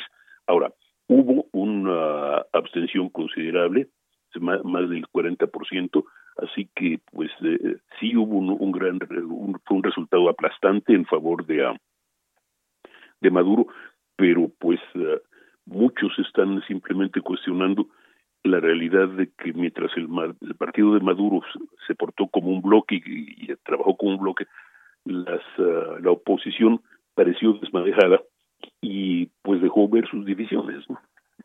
Esto no ayudó para nada. Muy bien, pues José, muchas gracias por platicar con nosotros esta mañana. Muy buenos días. Muy buenos días, muchas gracias. Hasta luego. Sobre este tema de Venezuela les quiero recomendar un libro que se llama La hija de la española de Karina Sainz Borgo, que la verdad está muy, muy interesante y plantea muy bien, pues prácticamente lo que sucede por allá en Venezuela. Bueno, y allá en los Estados Unidos una camioneta atropelló a una multitud que participaba en un desfile navideño en Wisconsin. Juan Guevara nos tiene la información allá desde la Unión Americana. Juan, cuéntanos. Buenos días, jóvenes. Fíjense que una camioneta embistió en un desfile navideño en Wisconsin, como tú lo mencionabas, eh, Sergio, al principio del noticiero. Hasta este momento hay cinco muertos y muchos videos en redes sociales. Esto sucedió en Waukesha, que es una de las pequeñas ciudades en Wisconsin.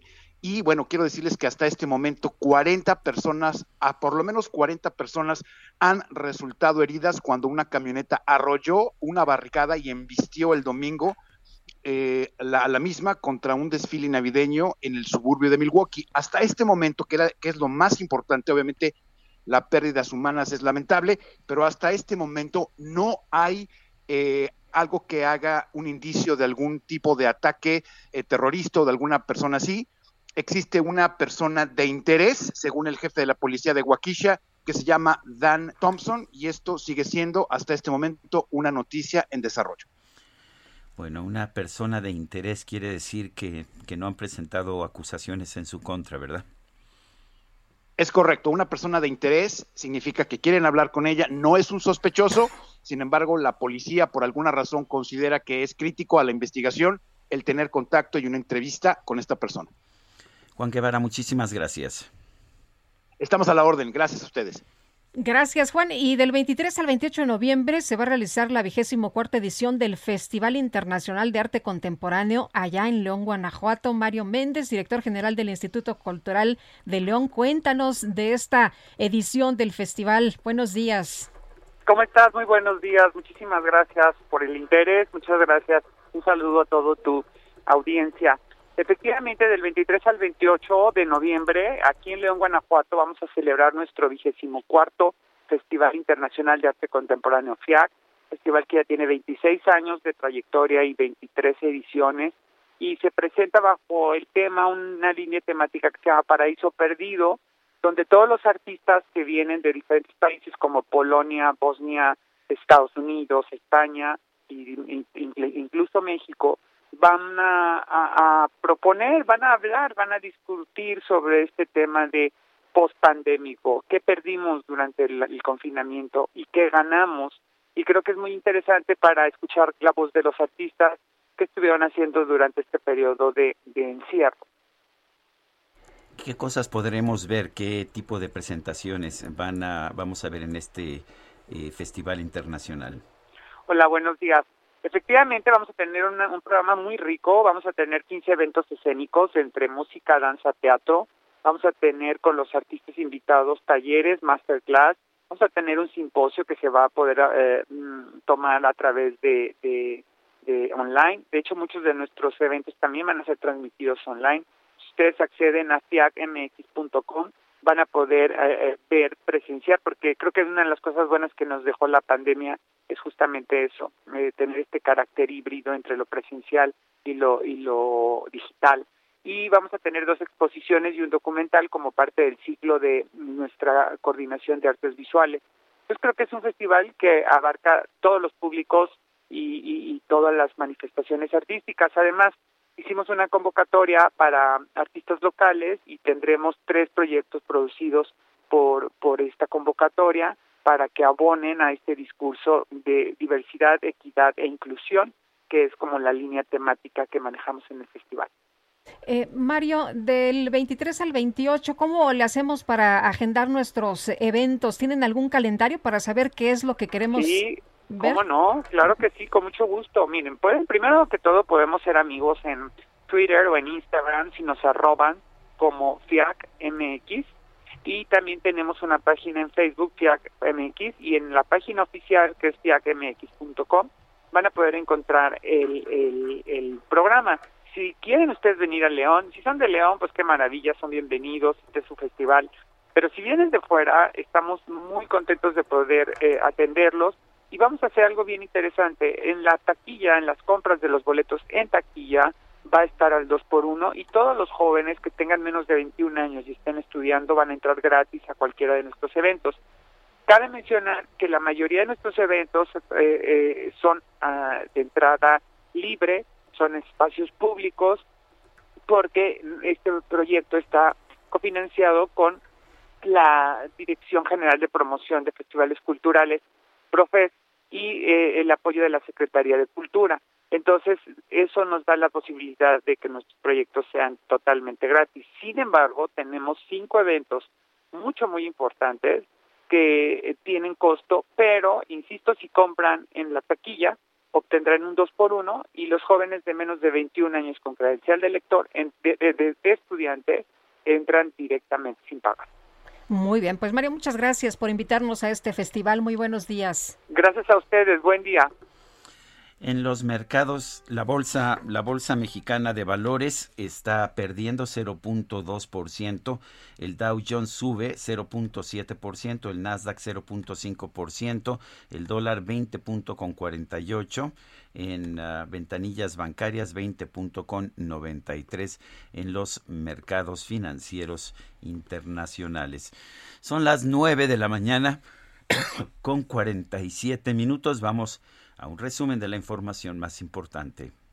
En Soriana, la Navidad es de todos. En todo el papel higiénico Elite y Regio o en tintes Nutris, Colestone y Palette Color Cream, compra uno y lleva el segundo al 50% de descuento. Soriana, la de todos los mexicanos. A noviembre 22, aplican restricciones, excepto paquetes, válido en misma línea de producto. Aplica en Hiper y Super. Esta mañana el presidente López Obrador destacó que durante la cumbre de líderes de América del Norte el gobierno de los Estados Unidos aceptó invertir en el programa Sembrando Oportunidades para controlar los flujos de migración ilegal desde Centroamérica. Con el presidente Biden tratamos lo del apoyo a los países centroamericanos y en efecto eh, se está hablando de que van a empezar a invertir en Honduras con un programa que van a llamarle Sembrando Oportunidades, que es como el Sembrando Vida. De modo que se avanzó. Esto también lo confirmó la vicepresidenta Kamala Harris. Bueno, y por otro lado, el presidente López Obrador destacó que durante su encuentro bilateral con el primer ministro de Canadá, Justin Trudeau, sí se abordó el tema de su iniciativa de reforma eléctrica. Se aclaró también lo de la reforma eléctrica, fue muy receptivo el primer ministro. Le dije que habían utilizado la bandera de las energías limpias para hacer negocios sucios. Le expliqué a detalle cómo habían saqueado al país en los últimos tiempos. Me permitió informarle para que no se prestaran nuestras acciones a malas interpretaciones. Fue muy bueno, por eso la reunión. A 18 días del comienzo, el comienzo de la recolección de firmas para solicitar la consulta de revocación de mandato del presidente López Obrador, el Instituto Nacional Electoral ha recibido un total de 399.374 apoyos ciudadanos. Bueno, y en este espacio, el doctor de la UNAM, Mauricio Rodríguez, vocero de la Comisión Universitaria de la Atención de la Emergencia de COVID-19, llamó a los ciudadanos a no bajar la guardia ante la pandemia. Es importantísimo que la gente no baje la guardia, no se, no se confíen de que ya estamos vacunados, apenas va uno de cada dos mexicanos vacunados. Falta, falta mucho por vacunar y todavía va a faltar más porque las vacunas para los menores va a costar muchísimo más trabajo tenerlas disponibles por una cosa de logística de la producción mundial. Las autoridades sanitarias de Rusia informaron que este domingo el presidente Vladimir Putin recibió una dosis de refuerzo de la vacuna contra el COVID-19 Sputnik Light.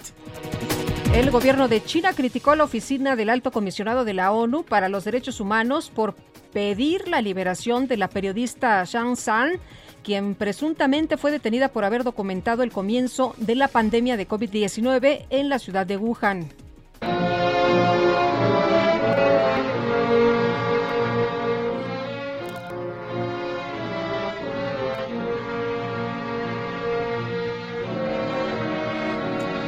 Sistema Nacional de Orquestas Juveniles e Infantiles de Venezuela, conocido como El Sistema, recibió el récord Guinness a la orquesta más grande del mundo por su presentación del pasado 13 de noviembre, en la que más de 12.000 músicos interpretaron la marcha eslava de Piotr Tchaikovsky en memoria del reconocido músico venezolano José Antonio Abreu, que fundó esta institución en la década de 1970.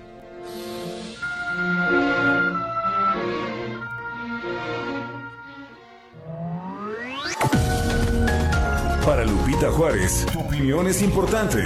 Escríbele a Twitter en arroba Lupita Juárez H.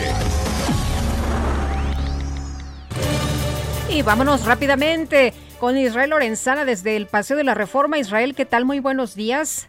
Sergio Lupita, muchísimas gracias. Un gusto saludarles en este inicio de semana. Bueno, pues ya hay carga vehicular para nuestros amigos que vienen procedentes de la zona de Río Consulado, de la Calzada de los Misterios y pretenden seguir su marcha a través del Paseo de la Reforma. Asentamientos considerables hay que tomarlo en cuenta. Hay muy pocas alternativas. Una de ellas, el eje oponente en su tramo Guerrero. Esto para llegar hasta la zona de Puente de Alvarado. En el sentido opuesto, la circulación fluye a buena velocidad. Para nuestros amigos van con dirección hacia la zona del eje 3 Norte o más allá hacia Fray Juan de Zumárraga. Sergio Lupita, la información que les tengo. Gracias, Israel. Hasta luego. Y vamos al sur con Gerardo Galicia. Adelante, Gerardo. Sergio Lupita, excelente mañana y acaban de terminar de elaborar los elementos del heroico cuerpo de bomberos luego de la volcadura de un vehículo compacto en la calle Galicia, muy cerca de la calle Niños Héroes de Chapultepec, en la colonia del mismo nombre. El motivo, lo que dice la conductora, es que se distrajo con su teléfono celular, termina chocando a una camioneta y prácticamente termina volcado su vehículo. No hay lesionados de gravedad. Si van a utilizar estas calles para mayor referencia muy cercanas a el eje central y el eje 5 sur, únicamente hay que hacerlo con precaución, es la calle de Galicia y Niños Héroes de Chapultepec. Por lo pronto el reporte, seguimos muy pendientes. Muchas gracias, Gerardo. Hasta luego. Hasta luego. Y en información de última hora, el canciller Marcelo Ebrard encabeza el debate por el impacto del desvío y el tráfico de armas en la paz y la seguridad en el Consejo de, de Seguridad de las Naciones Unidas. Le tendremos, por supuesto, mañana todos los detalles.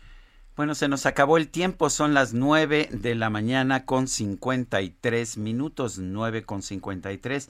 Hemos estado escuchando esta mañana a Henry Purcell, uno de mis músicos favoritos del barroco, un barroco inglés, un barroco circunspecto, me gustaría decir Guadalupe. Y vamos a cerrar con música de Henry Purcell, pero no sin antes decir eh, pues que el público está bienvenido a escucharnos otra vez mañana. Sí, a las 7 en punto. Por acá los esperamos. Por lo pronto, que tengan un muy buen día, muy, buena semana. Sí. Y aquí mañana, ¿no? Puntualitos. Hasta mañana a las 7 de la mañana. Hasta entonces, gracias de todo corazón.